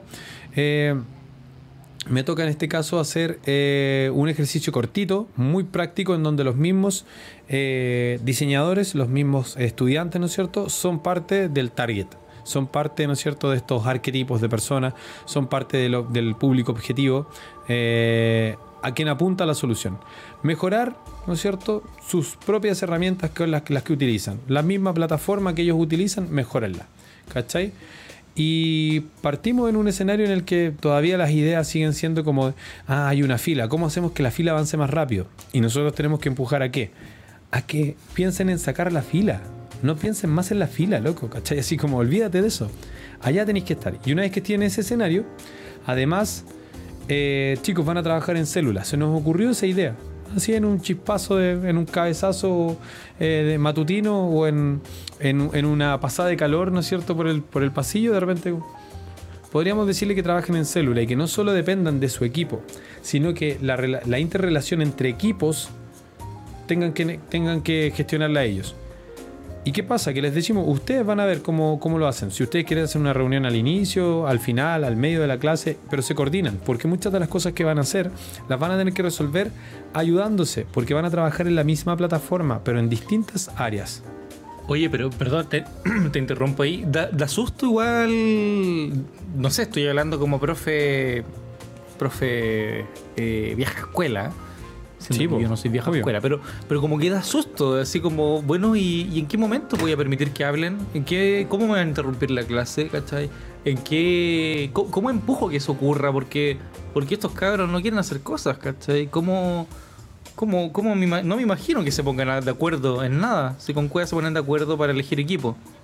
Por eso, porque, porque ahí está ahí justamente en esa vieja escuela, ¿no es cierto?, que está predispuesta que está preconfigurada, que actúa desde el prejuicio, ¿cachai? Entonces es como que eh, estás pensando en que las cosas van a salir como tú crees que salen, porque siempre han salido así. La famosa cristalización del capítulo 2, creo, de esta temporada. Eh, es, que, es que siempre, está, siempre ha sido así, entonces, ¿por qué hoy día va a ser distinto? Mm. es que, por ahí como decían, si plantáis cebolla, vaya a cosechar cebolla, ¿cachai? O sea, si queréis frutilla, no plantéis cebolla. Entonces, yo quiero que pasen cosas distintas y estoy dispuesto a correr esos riesgos y de repente matar una clase, quemar una clase por ahí. no sé de qué te estáis riendo. ¿eh? que me imaginé, weón, así, puta, weón, yo yo planté frutilla cuando estaba seguro y me salió una cebolla, weón. Claro, si me salió una, selga, weón. Una Caché así onda, así como. que me hace llorar, weón. Yo, quería, yo quería un postre, esta weón me está haciendo llorar. claro, weón, ¿cachai? Y, y, y si lo lleváis justamente en ese escenario es como, claro, ¿qué estáis plantando? ¿Cachai? ¿Qué estáis plantando ahí? Y justamente, ¿cómo se hace? ¿Cómo lo hemos hecho? No, no, no sé si es el cómo se hace, pero ¿cómo lo hemos hecho? Depositando justamente mucha confianza en los chicos, pero haciéndoles ver de que tú estás depositando esa confianza en ellos. No porque tú te extraes, te extirpas algo y se los pasas a ellos. No, es que siempre lo han tenido. El tema es que no lo ejercen. ¿Cachai? Mm. No lo ejecutan. Mira, ahí quería llegar, es que, ¿sabéis que Volviendo al tema de los pinchazos, que yo puse como analogía muy extraña, no sé Ah, sí, de la la analogía de los pinchazos. Ah, no, chucha, no. Ahí tenemos otro- Nos van a bajar el capítulo de YouTube, bueno, que- Otro capítulo dedicado, dedicado al proceso de vacunación. Sí, es que no Y- cacho a, cuánto- a cuántos pinchazos está hoy día un capuchino en una cafetería. Estaba el otro día cachando eso. eh, puta, así como vamos, weón, con la Omicron, a unos 6 por lo menos. Haciéndome Bien. el capuchino en la casa. Dale más. Eh, voy a tener que inyectar capuchino mejor, de hecho. Bueno, eh, en ese sentido. De los pinchazos. eh, vo- volviendo a los pinchazos, ¿cachai? Estar picaneando. que- Y, y generar esto que me lo imaginé con un picayelo, así me lo imaginé peor todavía, una weá más, más brutal. Entonces, en ese sentido, como que tenéis que. Y, y ahora abandonando el personaje del profe Boomer o el profe que vieja escuela, es como, oye. Permite que la gente hable, se van a llevar mal, ¿cachai? Van a pelear y eso va a pasar. Y va a pasar en cualquier lado, y va a pasar en cualquier momento. Esa, esa, esa idea como de querer tener el control de que no pase, es que no, es que, no, no, no pueden ponerse de acuerdo porque no van a llegar a nada. Al ¿Y ¿Qué contrario, pasa, qué o pasa sea, si no trabajan? la, la militancia docente ahí tiene que ser, y militancia digo en cuanto a ponerse en el rol docente, no en cuanto a política. La militancia docente es, weón, permitir que ocurra. Dejar que se lleven mal, dejar que peleen, dejar que pase algo. Obviamente, y tú lo dijiste muy bien la clase pasada, la clase, mira, interesante mi lapsus. tu, tu- tu lapsus. Está buena. la, cla- la clase que tuvimos la, la sesión anterior, tú dijiste permitir con, el, permitir con el feedback que puedan tropezarse, está bien, pero tengo que tener siempre la mano dispuesta y siempre atente a que no se vayan a ir de cabeza y no se vayan a golpear, ¿cachai? Porque Claro. no quiero un accidente grave. Pero sí es deseable incluso que estos grupos, estos equipos de estudiantes lleguen a friccionarse, ¿cachai? Porque en esa Buena. fricción van a encontrar esto, estas cosas que van a hacer que se pulan, ¿cachai? Va- van a pulirse tarde o temprano. Y, y cuando pienso en esta metodología que aplicaste tú, la de células, que yo ya estoy pensando en cómo aplicarla para mis próximos semestres, ¿cachai? Porque nunca lo he hecho. y, y me atrae tremendamente. Eh, por ahí a ver si en algún momento nos toca hacer clases juntas a ver qué locuras ocurren. A ver qué Sí, locuras eh, ocurren. Quiero, quiero escuchar un capítulo después de haber hecho una clase juntos. De hecho, yo creo que podemos transmitir la clase y, y ver qué pasa ahora. Me parece. Me parece. Eh, bueno, entonces el, me, me queda mucho esta sensación como de, de, claro, como hay que atreverse a ver qué pasa. Si finalmente yo no puedo anteponerme ahí ante, al escenario de decir, no, es que van a fracasar si, si dejo que se organicen. ¿Cachai? Yo me acuerdo que ahora durante este semestre, para el último encargo en el que tuve que hacer que, o sea, permití que se eligieran como equipo voluntariamente, Ujú. eh, lo fomenté. ¿Cachai? Simplemente di la instrucción con mi colega al lado. eh, este último encargo se eligen ustedes. Con ciertas condiciones. Que las condiciones en una macro política serían la ética, ¿cachai? Las condiciones es que nadie puede quedar solo o sola. Y el máximo de integrantes por equipo van a ser 5 Claro. definan ustedes, ¿cachai? Les dimos 40 minutos para que como... Y fuera un poco más, verdad. El 40 minutos para que tuvieran como la presión de hacerlo. Eh, de esa forma pudimos permitir que se pusieran de acuerdo. Y al principio hubo una incomodidad tremenda, como que estaban todos, todos mirándose así como, ¿y qué hacemos? Y yo les dije, cabres, consejo curso, pónganse de acuerdo. Y les costó y empezaron a hablar como en grupitos, como los amigos y las amigas. Y yo dije, miren, voy a hacer algo. Y ahí creo que fue un poco cruel de mi parte, un poco maquiavélica la idea. Tomé el plumón y me, fui me acerqué lentamente al mesón que estaba al centro de la sala y dejé el plumón ahí al medio, al medio, lentamente. Y les dije, solo les digo, voy a dejar este plumón aquí. Úsenlo. no, dije, no dije nada más. Y un grupo se miró, como que quedaron dando vueltas así como, ¿y qué, qué hacemos? abrieron los ojos, tomaron el plumón, fueron corriendo y se anotaron en la pizarra. Ese es mi equipo. ¿Cachai? son pequeñas provocaciones que, a veces generan estas incomodidades. ¿Cachai? Y tú decís como, oye, pero es que un equipo se eligió antes, sí, po. Obvio. Obvio. Es un privilegio que tuvo ese equipo porque estratégicamente decidieron abordarlo así. La pregunta es, ¿y qué pasa con los últimos? Bueno, en ese contexto había que preocuparse de que los últimos también tuvieran la capacidad de poder los Primeros. Y podían, ¿cachai? Y podían ser los primeros, pero no lo eligieron. No, quisieron. No, ejercieron, sí. Exactamente. Ahí salieron cebollas, pues Sí, pues es, que es interesante. Ahí salieron las cebollas, las frutillas convertidas en cebolla. Cebolla roja. Entonces, claro, ¿qué, qué pasó? Qué pasó? Eh, en esto de estar explorando, bueno, a todo esto el ejercicio salió tremendamente bien. Eh, de hecho, fueron eh, las notas que se consiguieron, fueron de las más altas del semestre, ¿cachai? en nuestro ramo. y el resultado fue muy bueno. ¿Cachai? La lata de que haya terminado todo esto como sobre la última semana de clase es que justamente no hay, no hay como ese, tiempo posterior para seguir en esa línea. Aquí vamos a tener que explorar hasta el próximo semestre, ya volviendo al próximo año. ¿Cachai? Pero, pero fue muy lindo la experiencia de ver lo que pasaba cuando tú les dices, ustedes ahora hacen la clase, ustedes se organizan porque ya los contenidos están, los conceptos están, la dinámica de una clase, ustedes ya la tienen incorporada hagan la clase ustedes. Vean ustedes si se organizan con, su tiempo, si van a colación ahora al tiro, si van al break ahora o lo hacen después, si se reúnen, se coordinan. Empezaron a hacer reuniones, como esta lógica de las daily. Y resulta de que eh, empezaron todos a manifestarse, se sentaron en círculo. Un acto político, sentarse en círculo, versus sentarse, eh, no, vamos a ir pasando uno adelante y los demás todos miran. No, no, no. La igualdad está en el círculo, la mesa redonda, ¿no es cierto? No hay una posición de poder. Estamos todos iguales. Bacán. Aguanten, las mesas redondas. Sí, aguante las mesas redondas. ¿Cachai? Eh, entonces empiezan a conversar y aparece uno. Mira, yo voy a opinar. No, no, no, no vinís tú. ¿Cachai? Así. Ya. por, citar un ejemplo. Otro por ahí que dice, eh, disculpa, eh, oye, mira, Juanito está levantando la mano. Ah, ya, hay, un, hay una comunicación de que para poder hablar entonces vamos a levantar la manito porque así... Hay dinámicas que favorecen eso, que facilitan, ¿no es cierto?, la forma de participar en un equipo pero en ningún minuto se les descontroló. Y cada vez que se les descontrolaba, así como que empezaban a hablar todos como al, mismo tiempo, rápidamente, muy rápidamente, dos o tres personajes que se transformaron en mediadores, porque aflora el rol, aflora el perfil, afloran tus habilidades, ¿cachai? Algo que si tú tratas de propiciar de manera forzosa o indicando con el dedo, hey tú, líder, hazlo, no pasa, ¿cachai? No pasa de la misma forma. Entonces empezamos a ver ese flujo y de repente nos mirábamos con mi dupla y es como, eh, bueno, o yo también soy su dupla.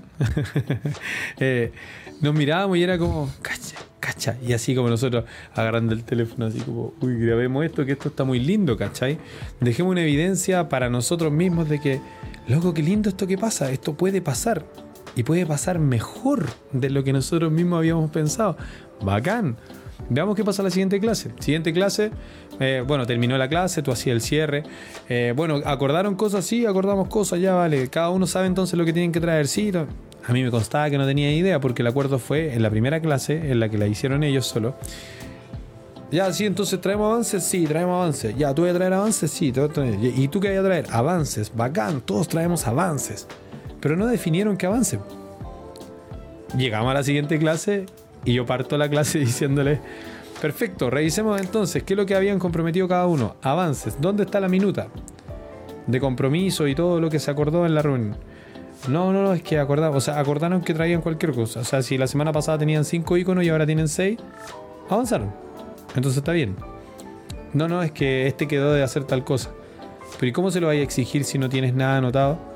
Y si tú, una parte de tu trabajo depende de que esa persona haga su trabajo o de que ese equipo haga su trabajo, ¿no deberías haber tratado de asegurarte de que el otro supiera y tuviera muy claro qué era lo que tenía que traer? Y a ti mismo, ¿cómo te van a exigir? ¿Cómo sabes tú cuánto es un avance? Escena siguiente. Bueno, vamos a hacer bla, bla, bla habían elegido a los que anotaban, anota porfa, ya vale. Después juntamos los apuntes y nos mandamos, sí, nos mandamos por el grupo de WhatsApp, ya vale, crearon un grupo de WhatsApp, se organizaron por ahí. Escena siguiente, yo ya empezaba a cachar lo que anda haciendo el profe. Olfateando, ¿no es cierto? Por ahí. Oliendo las cebollas. esto me huele claro, estas frutillas se están poniendo medias, medias pasadas. Eh, parece que hay mucho ego por aquí. Ahí les está costando llegar a los, a los acuerdos porque se están tratando de imponer unos sobre otros. Nuevamente un acto totalmente político, de poder, de negociación, de toma de decisiones. ¿Cachai? Ey, ey, ey, yo, portador de la verdad, digo que las cosas se hacen así. Eh, discúlpame, pero la verdad no la tienes tú, la tengo yo. Eh, disculpen chicos, yo creo que ambos tienen una parte de la verdad, pero mi opinión es que, hey, tú, y, entramos en eso. Entonces, terminaron llegando a los acuerdos. Raya para la suma, nosotros qué hacemos? La intervención del cierre. Chicos, ojo, tengan mucho cuidado en toda esta parte porque se van a encontrar con el ego, el ego que se les va a salir por los poros, tratando de decir, loco, es que, ¿quién se cree este que me viene a opinar de mi trabajo, cachai? Si no es ni de mi equipo. Eh, disculpa, eh, no es de tu equipo, pero pertenece a una célula que es parte de un gran equipo que genera esta agencia, curso, ¿no es cierto?, que está buscando un fin común. Y ese fin común no se alcanza si tú no le bajáis un poquito el volumen al ego y te atreves a entender de que lo que te está diciendo el otro te puede ayudar a construir. Y que no es un poder, un poder sobre ti, es la misma fuerza que tienes tú. Entonces, nuevamente, el acto político de esa negociación, de aprender a negociar, se volvió algo súper rápido. En una semana, dos clases seguidas, y a la tercera ya la cosa fluía, empezaron a mostrar. Hicieron, hicieron una preentrega entre ellos. En, ellos se expusieron uno a otro. Mire, aquí conectaron cosas, tomaron el proyector. La sala era de ellos, es su entorno, es su sala, es su clase, es su proceso de aprendizaje. Loco, maravilloso. Entonces, en ese minuto, en esa clase, en esa modalidad de enseñanza, efectivamente puedes explorar este tipo de cosas. Y la indocencia. Trabajadores del mundo unidos. Perdón. Claro, ¿cachai? Entonces, eh, ¿qué, es lo que le decimos nosotros desde la indocencia a los que todavía están ahí en ese paso del docente a la indocencia, ¿no es cierto? Eh, atrévete, ¿cachai? Atrévete a jugar. Quema una clase para probar prueba cosas. Si queréis, prueba todas las cosas en una misma clase porque te da miedo a arriesgarte en otra. Pero quema al menos una. Así como algunos van a tener un feriado dentro del semestre y que perdieron esa clase, eh, tú voluntariamente elige una clase para explorar algo. ¿cachai? Y genera, fomenta, propicia este escenario en donde los chicos puedan ejercer ese poder, puedan sentir que de verdad lo tienen, porque muchas veces le decimos a los chicos, es que ustedes tampoco nos preguntan nada, nunca se toman en serio la participación, pero es que quizás tampoco les estamos fomentando ese espacio. ¿Cachai? Entonces digo, bueno, ahí también es un acto político desde, desde mi postura, ¿no es cierto?, frente a otros docentes, que se vuelvan indocentes o al menos que tengan en, consideración dentro de su espectro de posibilidades la indocencia, ¿cachai? Que, se atrevan a cruzar esa rayita de repente y decir, a ver, veamos, exploremos un poco. Hoy día tuve una conversación muy bacán, perdón, ahí termino, una conversación muy bacán con otro colega que es, mayor que yo en este caso, que lleva más tiempo ahí en la escuela que yo, y conversábamos y analizábamos a algunos estudiantes, analizábamos algunas situaciones, pudo ver y ser testigo de, esta, de estas situaciones que te estoy contando con esta sección, pudo ver cómo los chicos sin que nosotros hiciéramos nada, pero nada. Entraban, se ordenaban, ponían las mesas en las sillas en círculo y se ponían a hacer la clase. ¿Cachai? Y lo divertido es que están así. Voy a hacer la mímica de, cómo funcionaban ellos en la clase. Estaban ah, así. Bla, bla, bla, sí, bla, bla. Oh, no, es que, es que hay problemas, es que cómo decidimos. Y todos así. Profe, ¿qué hacemos en esta situación? Y tú que estáis escuchando todo el tema, decís, pero a ver, están, están discutiendo dos cosas. Esto y esto. Están discutiendo si la razón la tienes tú, o ustedes, o la tiene el otro. Les hago una pregunta. ¿Para quién están diseñando? Vale, profe, ya, ya cabro. Así como, a buen entender, pocas palabras. Loco, están discutiendo de repente por cosas que no tienen que discutir. Y que la decisión tampoco depende de ti o del otro. Depende de entender bien qué es lo que estáis haciendo, para quién estáis trabajando. Para un usuario en este caso, ¿no es cierto? Que tiene identificado, bla, bla. Entonces la decisión no pasa por ti pasa por lo que ustedes manejan como información y que van a tener que resolver. Entonces, nuevamente, el acto político malentendido no me permite negociar bien y quiero alcanzar, ¿no es cierto? Quiero alcanzar ciertas posturas, o sea, que, que mi postura se imponga sobre el resto cuando en realidad no se trata de eso. Se trata simplemente de manifestar la mía y abrir la posibilidad y abrirme a la posibilidad de que los demás tienen un pedacito de esa verdad y que esa verdad la construimos en el nosotros, ¿no es cierto? En esta idea de todos participando de, ¿cachai? Como vamos conectando capítulos, weón, en el capítulo 10 hemos mencionado de todo Hipertextual. este es el capítulo hipertextual. Oye, bueno, bueno. Hay, hay, harto de lo que dijiste que me llama la atención, pero hay una cosa que, me, que quiero puntualizar bien, bien rápidamente, que es como y en la, en la macropolítica, en el, en el vivir diariamente, pero ya en el diariamente que tiene que ver con las leyes, que tiene que ver con las legislaciones, valga la redundancia, legislaciones y leyes, que tiene que ver con las normas sociales del país en el que habito, por ejemplo. ¿Quién sería esa figura? ¿Cachai? Porque qué peligro, igual esto. ¿Quién sería esa figura a la que le pregunto, bla, bla, bla, bla, bla, bla, no sé qué estoy hablando? Oye, ¿qué opinas esto? ¿Quién es esa figura a la que le pregunto? ¿Cachai? Porque eso es un detalle súper importante. Actualmente no contamos con esa figura. O si contamos, no sabemos quiénes son. Y si sabemos quiénes son, sabemos que no tenemos ninguna capacidad de elegirlos, ¿cachai? Porque a grandes rasgos podemos nombrarlos como o los ministros y las ministras, ¿cachai? Que le dan como su visión a este poder presidencial que tenemos en Chile, gran poder presidencial. Em, o son senadores y diputados, ¿cachai? Que tenemos también que hacer esas elecciones muy a conciencia, con un gran nivel de información, cosa con la que no contamos normalmente, porque tendemos a elegir a senadores y diputados como más bien al azar. Lo sé porque lo he vivido y lo sé porque le he preguntado a la gente. ¿Y por quién votaste? ¿Cachai? Y es como, no sé, sabes que no tenía idea, rellené la wea. Bueno, yo, yo trato de informarme normalmente, ¿cachai? A veces pasa que es complicado. Porque ahí viene la pregunta, ¿a quién le pregunto cuando estas discusiones me tienen entrampade? Porque hay que separar aquí, la figura se complejiza mucho, ¿cachai? Ya no es tan simple como un grupo que le puede preguntar al profe, sino que es como tenemos a gente que está legislando que tiene que preguntarle a alguien, ¿quién es ese alguien? Ya, y tenemos personas que están discutiendo que tienen que preguntarle a ese alguien. Y esos son los municipios, etcétera. Ahí podemos como ir escalando las figuras. Es que... digo que es eh, perdón, digo que es preocupante porque lo que me preocupa no es como definir quién es, ¿cachai? Lo que me preocupa es definir por qué y cómo llega esa figura. Porque cuando en el curso no tenemos gente que está acostumbrada, conecto con el capítulo anterior, a dar feedback, gente que no está acostumbrada a preguntar, no tengo de ninguna forma la posibilidad de que exista esta figura a quien preguntarle. En cambio, cuando yo empiezo a estimular eso, empiezo a estimular lo que popularmente se le llama, dije al principio del capítulo que iba a estar lleno de glitches, el pensamiento crítico, que es el pensamiento y la capacidad de decir, bueno, sé que parece que eso que estáis pensando no tiene sentido, ¿cachai? Porque están discutiendo lo mismo y, hay una tercera postura que no han visto, ¿cachai? Y creo que por ahí van pasando cosas. Eh, perdón, te veo con ganas de decir algo. Eh, no, no, es que, o sea, es, la inquietud clásica de, cuando tú me decías, ¿a quién le pregunto? ¿A qué, ¿Por qué ese, ese giro? ¿No es cierto? ¿A quién le están preguntando? Es que justamente ahí se da nuevamente esto para apuntarle al docente que está que quiere hacer ese paso, que, que, siente en sí esa, esa llamita, esa pulsión de querer ser un indocente. Y, pero que le da miedo el descontrol. Es que nunca estuvo en descontrol. Es que nunca se entregó ese, ese como control de ya cabrón, ustedes hacen esto y yo desaparezco de acá. Los chicos saben de que tú estás ahí porque tú igual le, vais trabajando eso clase a clase. Tú en cada clase vais diciendo las frasecitas por ahí. Vais trabajando, ¿no es cierto? Ese constructo imaginario, ¿no es cierto? Todo, toda esa maquinaria imaginaria de decir, las clases se dan en esta forma.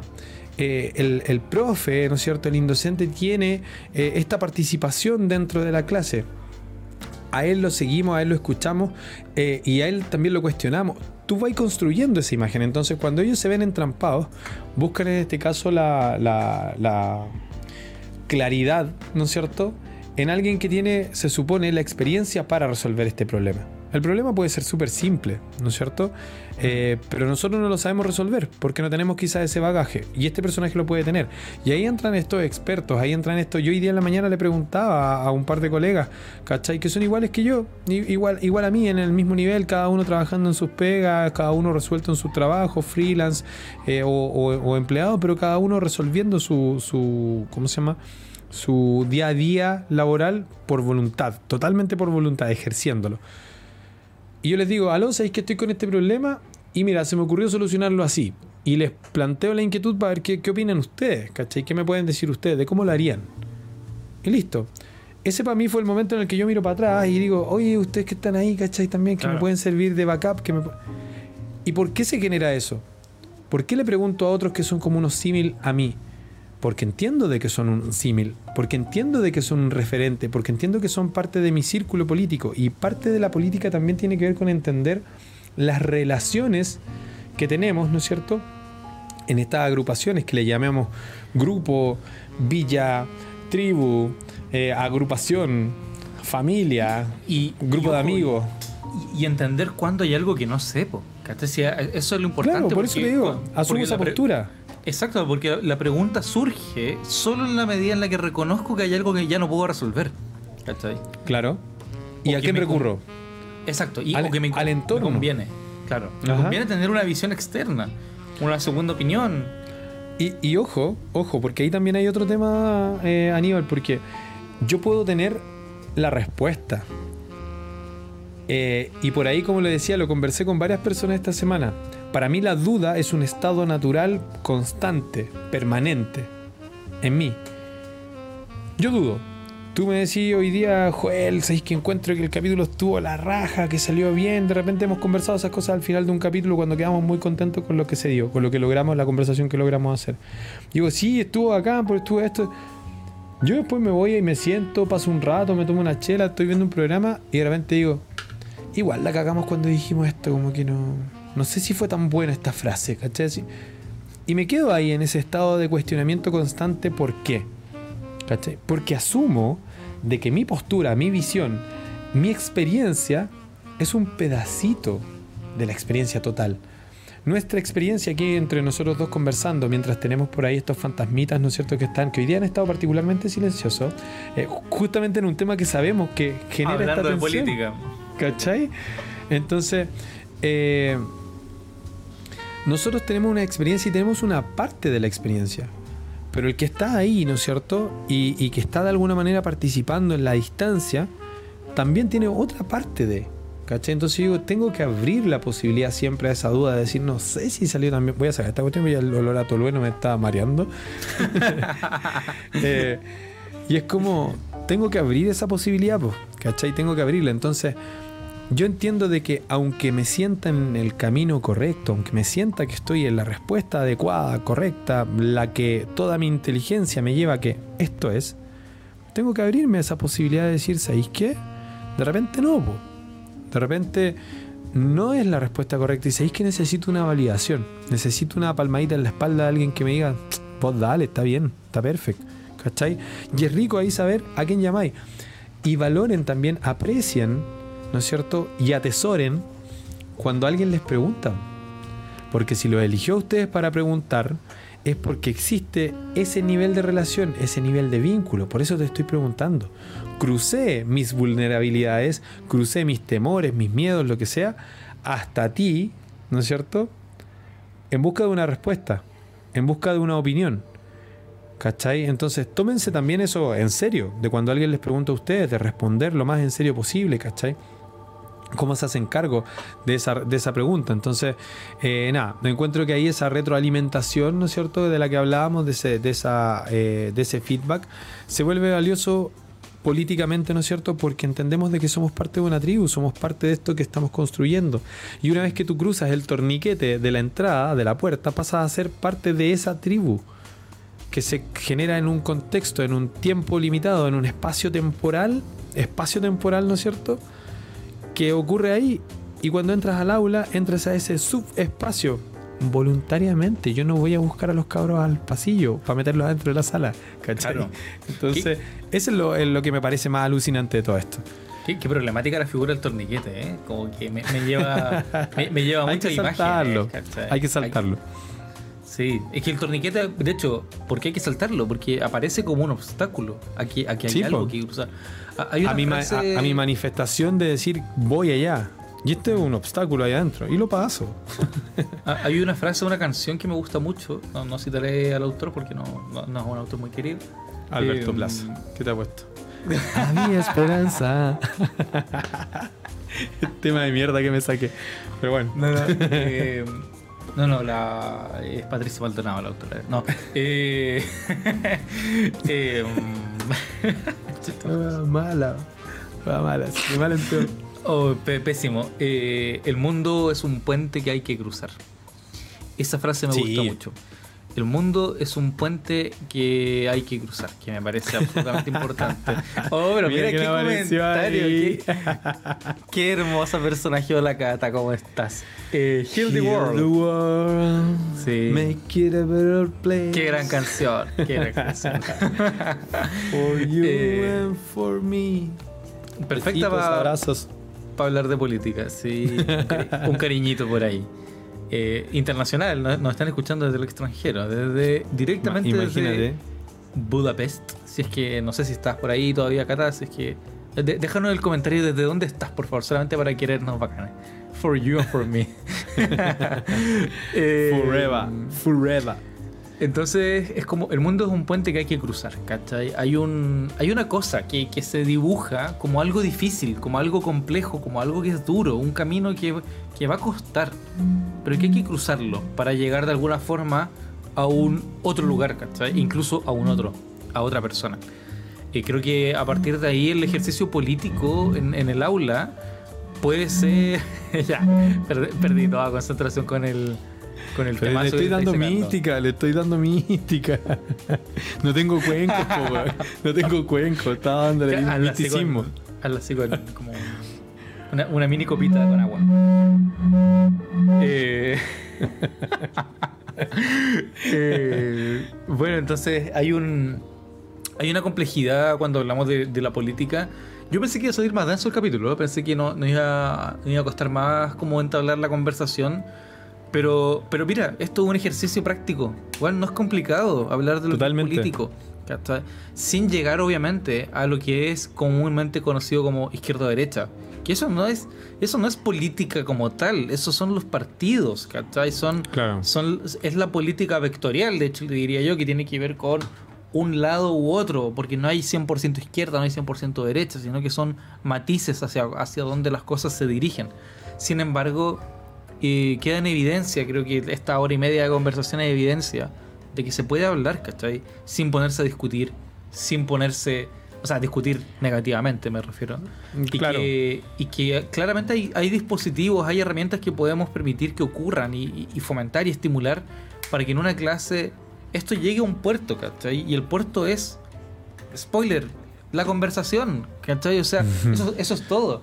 La exploración, totalmente. La ex- tu capacidad de conversar y tu voluntad de conversar como indocente, como estudiante, es decir, llegar y decir las cosas, tal vez no siempre es la mejor estrategia, pero pucha que es importante decirla igual. De todas maneras, de todas maneras, o sea, si, si tú me preguntáis de nuevo, es como eh, en- entre que- que todos opinen y que alguien diga algo desubicado y que no opine nadie, prefiero la- algo desubicado porque también te va a dar un parámetro. Y eso también está construyendo lo que juntos, ¿no es cierto?, en este entorno, en este espacio de, de aprendizaje, en este espacio de educación, en mi opinión, sagrado, ¿no es cierto? Eh, tan, tan querido para mí, tan, tan de alguna manera como la casa, ¿cachai? El templo. Eh, permite construir y em- empezar a dibujar un poco eh, esa forma, empezar a definir, ¿no es cierto?, como los horizontes, empezar a construir quizás esas esas fronteras. En donde digo, ya, más o menos aquí nos movemos, ¿cachai? Y, y ojo, el temor por lo, por lo general va a estar siempre en que esta cuestión se me escape de las manos. Pero el docente está justamente para de repente decir, esta cuestión está agarrando un vuelo distinto, está cambiando un poquito el tono, y ahí es donde tú, políticamente, ¿no es cierto?, buscas eh, generar un espacio de pausa. A ver, les planteo lo siguiente y pum, y cambio la dirección, ¿cachai? Cambio la atención de. Y eso es parte de lo que hace el indocente, ¿cachai? Eso es parte de lo que a lo que estamos llamados también dentro del aula.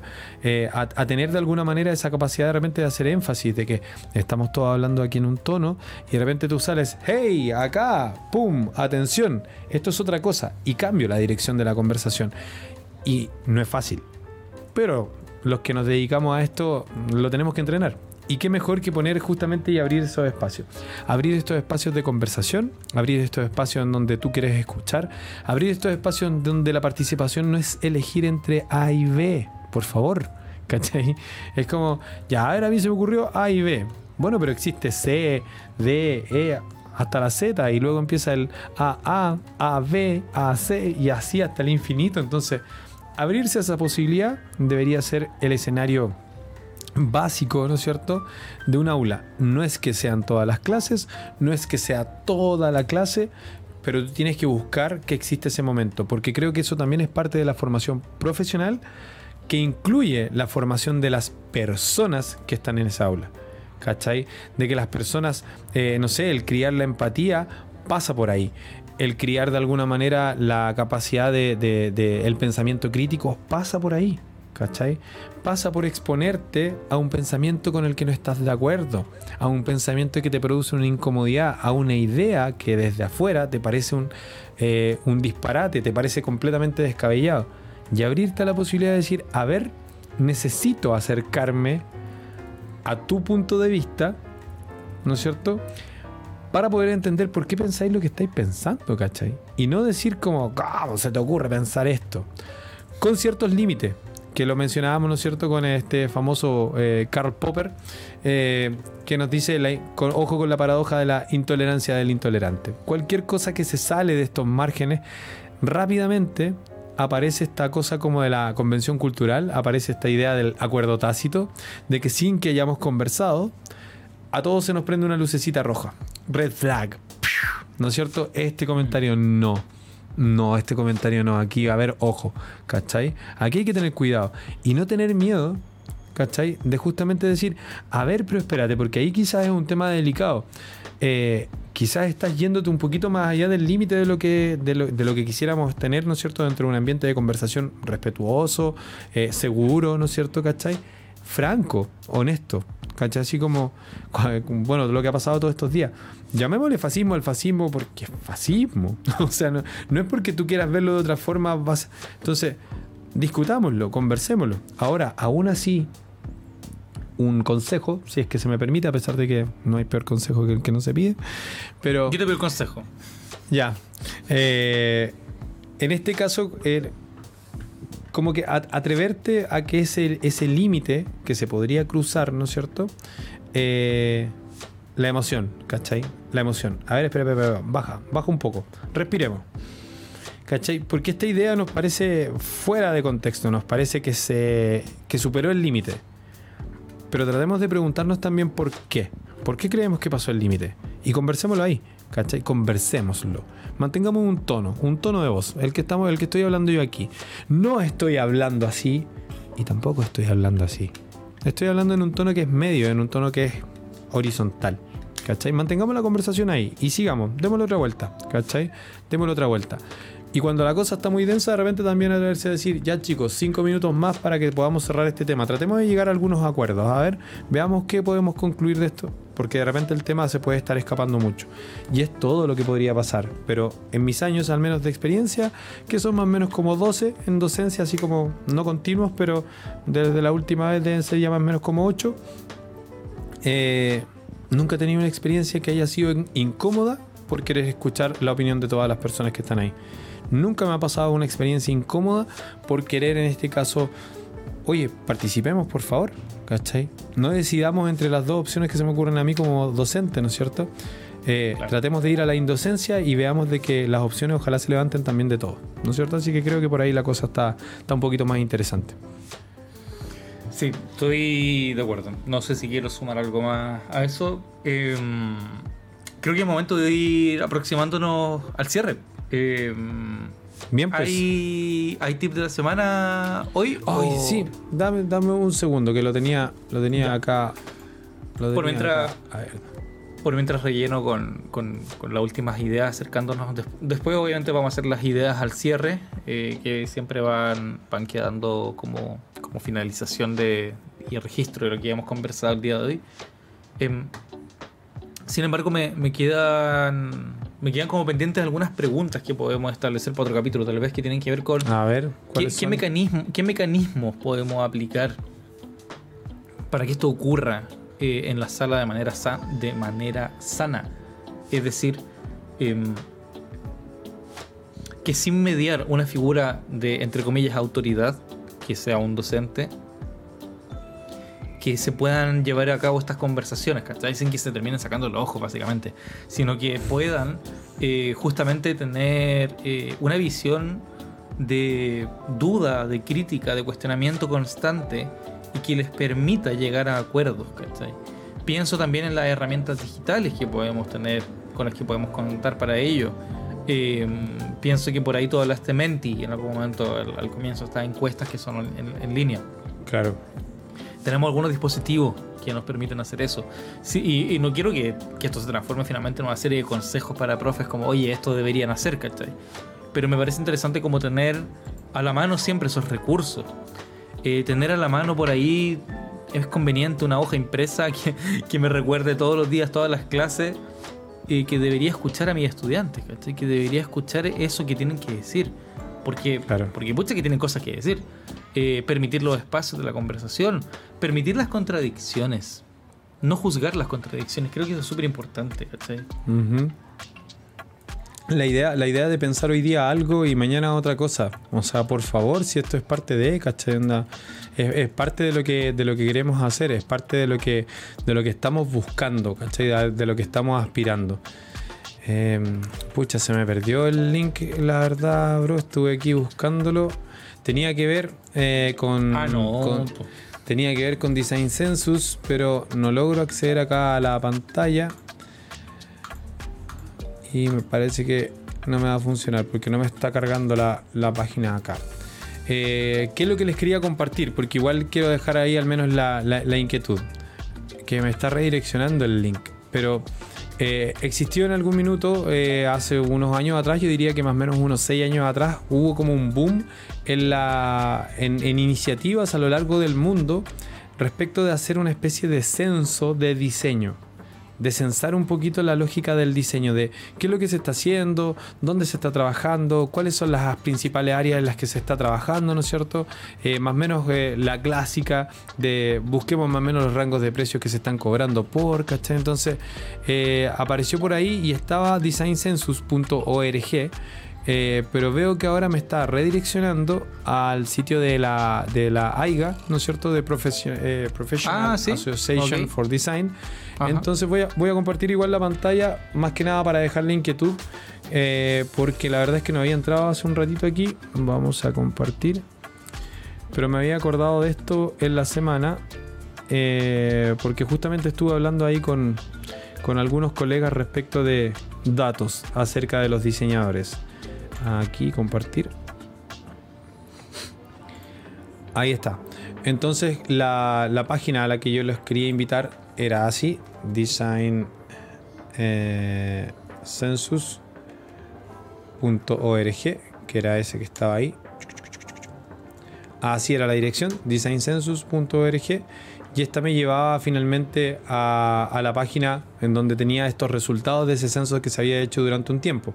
¿ya? Y ahora está en este caso acá, hay una recopilación aquí por lo que entiendo de información, así que voy a tener que darle una vuelta, pero les dejo planteada esa, esa inquietud, ya, de que de que en este caso existe eh, buscar información respecto de qué es lo que está pasando con nosotros, qué es lo que se está haciendo en el mundo respecto del diseño, cuáles son los, em, ¿cómo se llaman? los empleos asociados a diseño más recurrentes hoy día, eh, cuáles son los rangos que se están pagando, eh, ¿no es cierto?, por, por, este tipo de trabajo. Entonces, por lo que entiendo acá, hay algunos, algunos ejercicios, pero voy a tener que procesar, por supuesto, esta información antes de poder compartírsela con total ¿cómo se llama? Tranquilidad y conocimiento, para no hablar de ese pescado. Pero tenía que ver con eso. Así que el tip de la semana es buscamos información acerca de, eh, ¿cómo se llama? De cómo, cómo funciona un poquito el diseño en el mundo, de cómo estamos de alguna manera, cómo está conformado esto de, en, el mundo, eh, cuáles son las áreas de alguna manera en donde podemos trabajar, qué es lo que está llevándola, ¿no es cierto? ¿Cuántos somos eh, en el mundo? ¿Cuántos diseñadores somos? Eh, saber un poquito acerca de nuestra historia en ningún caso, ¿no es cierto?, va a ser malo. Eh, y creo que se investiga poco acerca de esto. En Chile en particular, y que quizás ahí podríamos rematar, historia del diseño gráfico en Chile. Si no lo conocen, ¿lo conocí, bro?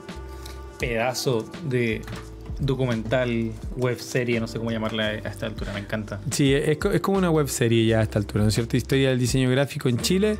Eh, aquí van a encontrar algunos capítulos que por lo general están en Vimeo. Ya también, súper recomendado. Lo dejo ahí pegado en los, en los comentarios. sí, el, capítulo 1 está completo gratis, el resto hay que comprarlo. Eh, se compra en, en, una web de una distribuidora, no recuerdo el nombre. Y se, de reojo. Se compra, se compra, como de reojo es. Y se compra el eh, en formato físico y creo que puedes comprar el descargable también. Así que sí, es, es muy bueno, es muy bueno, completamente recomendado. Sí, completamente. Así que ahí completamos un poquito esta idea. La inquietud con la que yo venía era, en particular en este caso, los censos que se han hecho de diseño. Eh, hay una política de, nacional del fomento al diseño, ¿no es cierto? Hay datos respecto de estudios que se han hecho aquí, estudios respecto de rangos de, ¿cómo se llama?, de, de honorarios, de tarifarios, ¿no es cierto? Y cosas por el estilo siempre es bueno consultar este tipo de información porque nos ayudan a tener como una idea de contexto, ¿no es cierto? Eh, general, que ayuda mucho a entender mejor el por qué el diseño funciona como funciona para nosotros particularmente acá en Chile. Así que ojalá que ahí lo puedan, lo puedan buscar, le puedan dar una vuelta.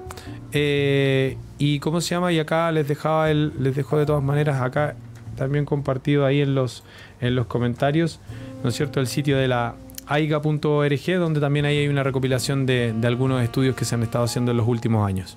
Aiga. Eso fue. Oiga, Aiga. Lo, bueno es que haya investigación siempre. Que haya inquietud. que haya duda, puede ser importante. Que haya diseño. Y eso fue el tip de la semana. Listo. Perfecto. Bien, bien, bien. Oye, por la hora, por la extensión de este capítulo, hagamos el cierre ahora ya. Bien, ideas que al cierre que fui anotando durante el, desarrollo de este episodio tan interesante, tan profundo en cuanto a temática. me, quedan hartas ideas. Eh, entre ellas me gusta la primera que, recojo es permitir que las conversaciones ocurran, por muy incómodas que sean, En el aula, o sea, van a ocurrir estas fricciones y ojalá igual que ocurran. Porque porque somos personas, ¿cachai? O sea, vamos, vamos a discutir de alguna forma y está bien. Completamente. cuidar y controlar que la gente no se haga daño. Eso yo creo que siempre es como lo importante. Pero, pero permitir que las conversaciones ocurran por muy incómodas que sean, eso es una idea que me parece digna de ser rescatada. Perfecto. Eh, segunda, la participación no es elegir entre A y B, es abrir posibilidad y mis expectativas, plantear mis expectativas eso está bueno porque es rescatable de este capítulo que es como, claro, o sea, no, no se trata de elegir lo que dice el profe o lo que diga yo. Lo que dice mi compañera o lo que digo yo. O lo que dice un libro, ¿cachai? Que de repente también se le prenden tantas velitas a los libros. Ah, no, es que lo que dice en este libro es esto.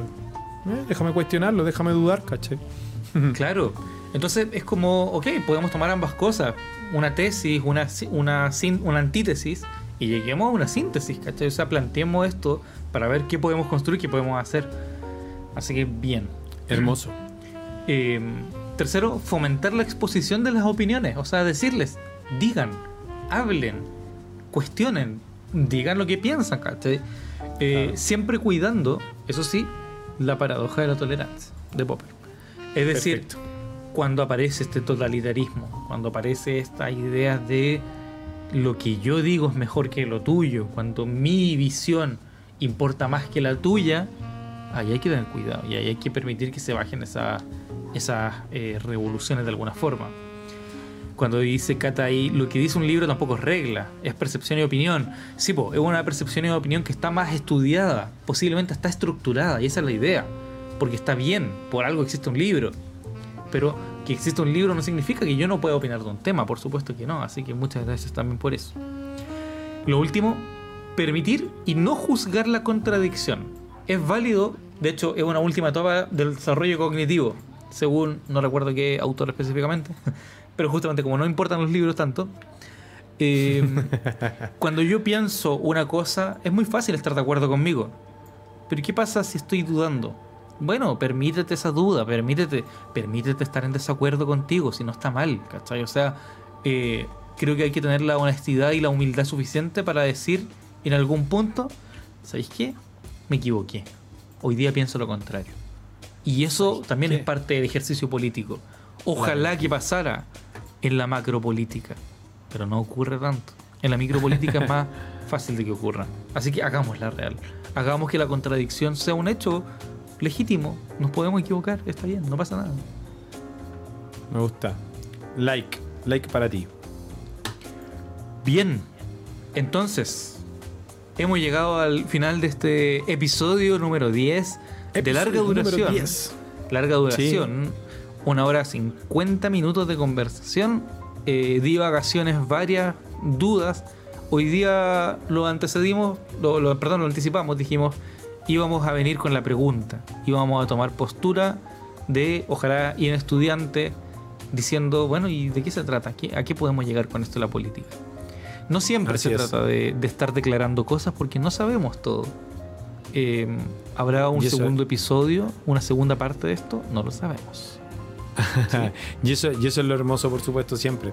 Abrirnos a la posibilidad de que cada pedacito de contenido al que accedemos, cada nueva enseñanza, cada nuevo aprendizaje, eh, no es una puerta que se abrió y listo, terminamos, es un cuarto descubierto, es un cuarto que nos abre nuevas puertas y así constantemente. Así que eh, muy contento igual de lo que de la conversación que se dio, me, sorprendió a mí mismo las cosas por las que pasamos por ahí, eh, estuvo bien interesante.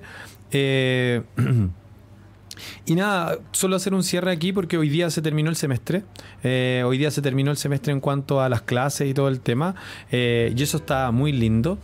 Eh, fue un semestre eh, interesante, eh, fue un, semestre lindo de volver a la presencialidad y para algunos a la semipresencialidad, ¿no es cierto? Y, y, fue lindo también perder como de nuevo ese miedo de lo que podía pasar. ¿Cachai? Tuvimos mucho miedo al principio, eh, como con esto de que vamos a volver y no vaya a ser de que nos contagiemos a la semana y estemos todos después enfermos en la casa. Y qué bueno que ha salido súper bien. Fue un bonito semestre y yo agradezco particularmente el feedback y los comentarios de muchos estudiantes. Fue muy lindo las cosas que por ahí tuve la oportunidad de escuchar en la semana. Eh, experiencias en las que eh, un estudiante dice que de alguna manera lo motivaste a reencontrarse con la carrera yo digo así como, hmm. gracias, gracias, ¿cachai? Así, porque de verdad, qué lindo, es un poco lo que buscamos siempre, ¿no es cierto? Esto de que a nosotros nos gusta mucho lo que hacemos. Y qué hermoso poder encontrarse con alguien que también le pasa y más hermoso aún cuando lográis tocar ahí como esas pequeñas fibras que de repente a la persona le dicen, uff, había un velo que no, que no me permitía ver y ahora veo ¿cachai? Y me gusta lo que estoy viendo. Bacán. Así, así que mm. yo súper agradecido y no quería dejarlo pasar. Significativo este décimo capítulo, el día 10 del mes 12 de este 2021, que con todo lo raro que ha sido, en Indocencia ha sido maravilloso. Oye, aprovechando el cierre también, dos cosas que quiero agregar. Todavía tenemos cinco usuarios viendo. Cinco llegaron hasta acá, mira. Tremendo, tremendo esfuerzo gracias a esas cinco personas que Cinco personas que están lavando la losa y que nos tienen ahí de fondo en alguna parte. Gracias por eso. Y, a cuatro a cuatro se les quedó prender la tele nomás, ¿cachai? No, no están Claro. cuatro personas que salieron pero, y dejaron ahí prendido el computador. Pero, pero aprovechando eso, eh, nada, o sea, agradecer siempre a las personas. Eh, pequeño premio para ustedes. ¿Cuántos capítulos tendrá esta temporada, Joel? Todavía no lo definimos. Todavía no lo definimos. Pero para que lo sepan, probablemente sean unos 12. Así que estamos acercándonos al cierre de temporada. ¿Habrán nuevas temporadas? Qué lindo hablar de, temporadas. ¿Qué nos dirá el futuro sobre esto? Si les gusta este podcast, síganos por favor en Instagram, denle su like ah, en YouTube. Avísenle a alguien. Eh, compartan, la cuña. Graben el videito de la frase que les gustó, sáquenla, compártela. Esto deberíamos decirlo al inicio de los videos, somos bien ahueonados nosotros, ¿eh? Y nos damos. Nos damos solo para los que, los que resisten, solo para esas, esas personas tocadas en particular por estos conocimientos. Siéntanse con el privilegio de grabar un pedacito, un pedacito, una, cuña que les gustó, súbanla, etiquétenlo. Eso nos va a ayudar. Eh, tenemos el compromiso de subirlo a Spotify, eso ya se viene pronto. Y em, nada, agradecerles para cerrar una frasecita de, creo que lo hemos citado muchas veces ya que lata seguir citándolo, Freire, el gran profe pensador. Y con esta frase ya no quiero decir nada más, citándolo. Es necesario desarrollar una pedagogía de la pregunta. Siempre estamos escuchando una pedagogía de la respuesta. Los profesores contestan a preguntas que los alumnos no han hecho. Hermoso, hermoso, muy buena, muy buena. Nos vemos entonces. aquí. Vale, gracias Joel, gracias a todas las personas oyentes, televidentes, escuchas, indocentes y colegas. Un abrazo para cada uno de ustedes. Nos vemos el próximo viernes. Esto es Indocentes, Educación con nuevos ojos y cerebro y mente y oídos y olfato y lengua y tacto y uñas. Y nos vemos. Adiós. Adiós. chao, chao.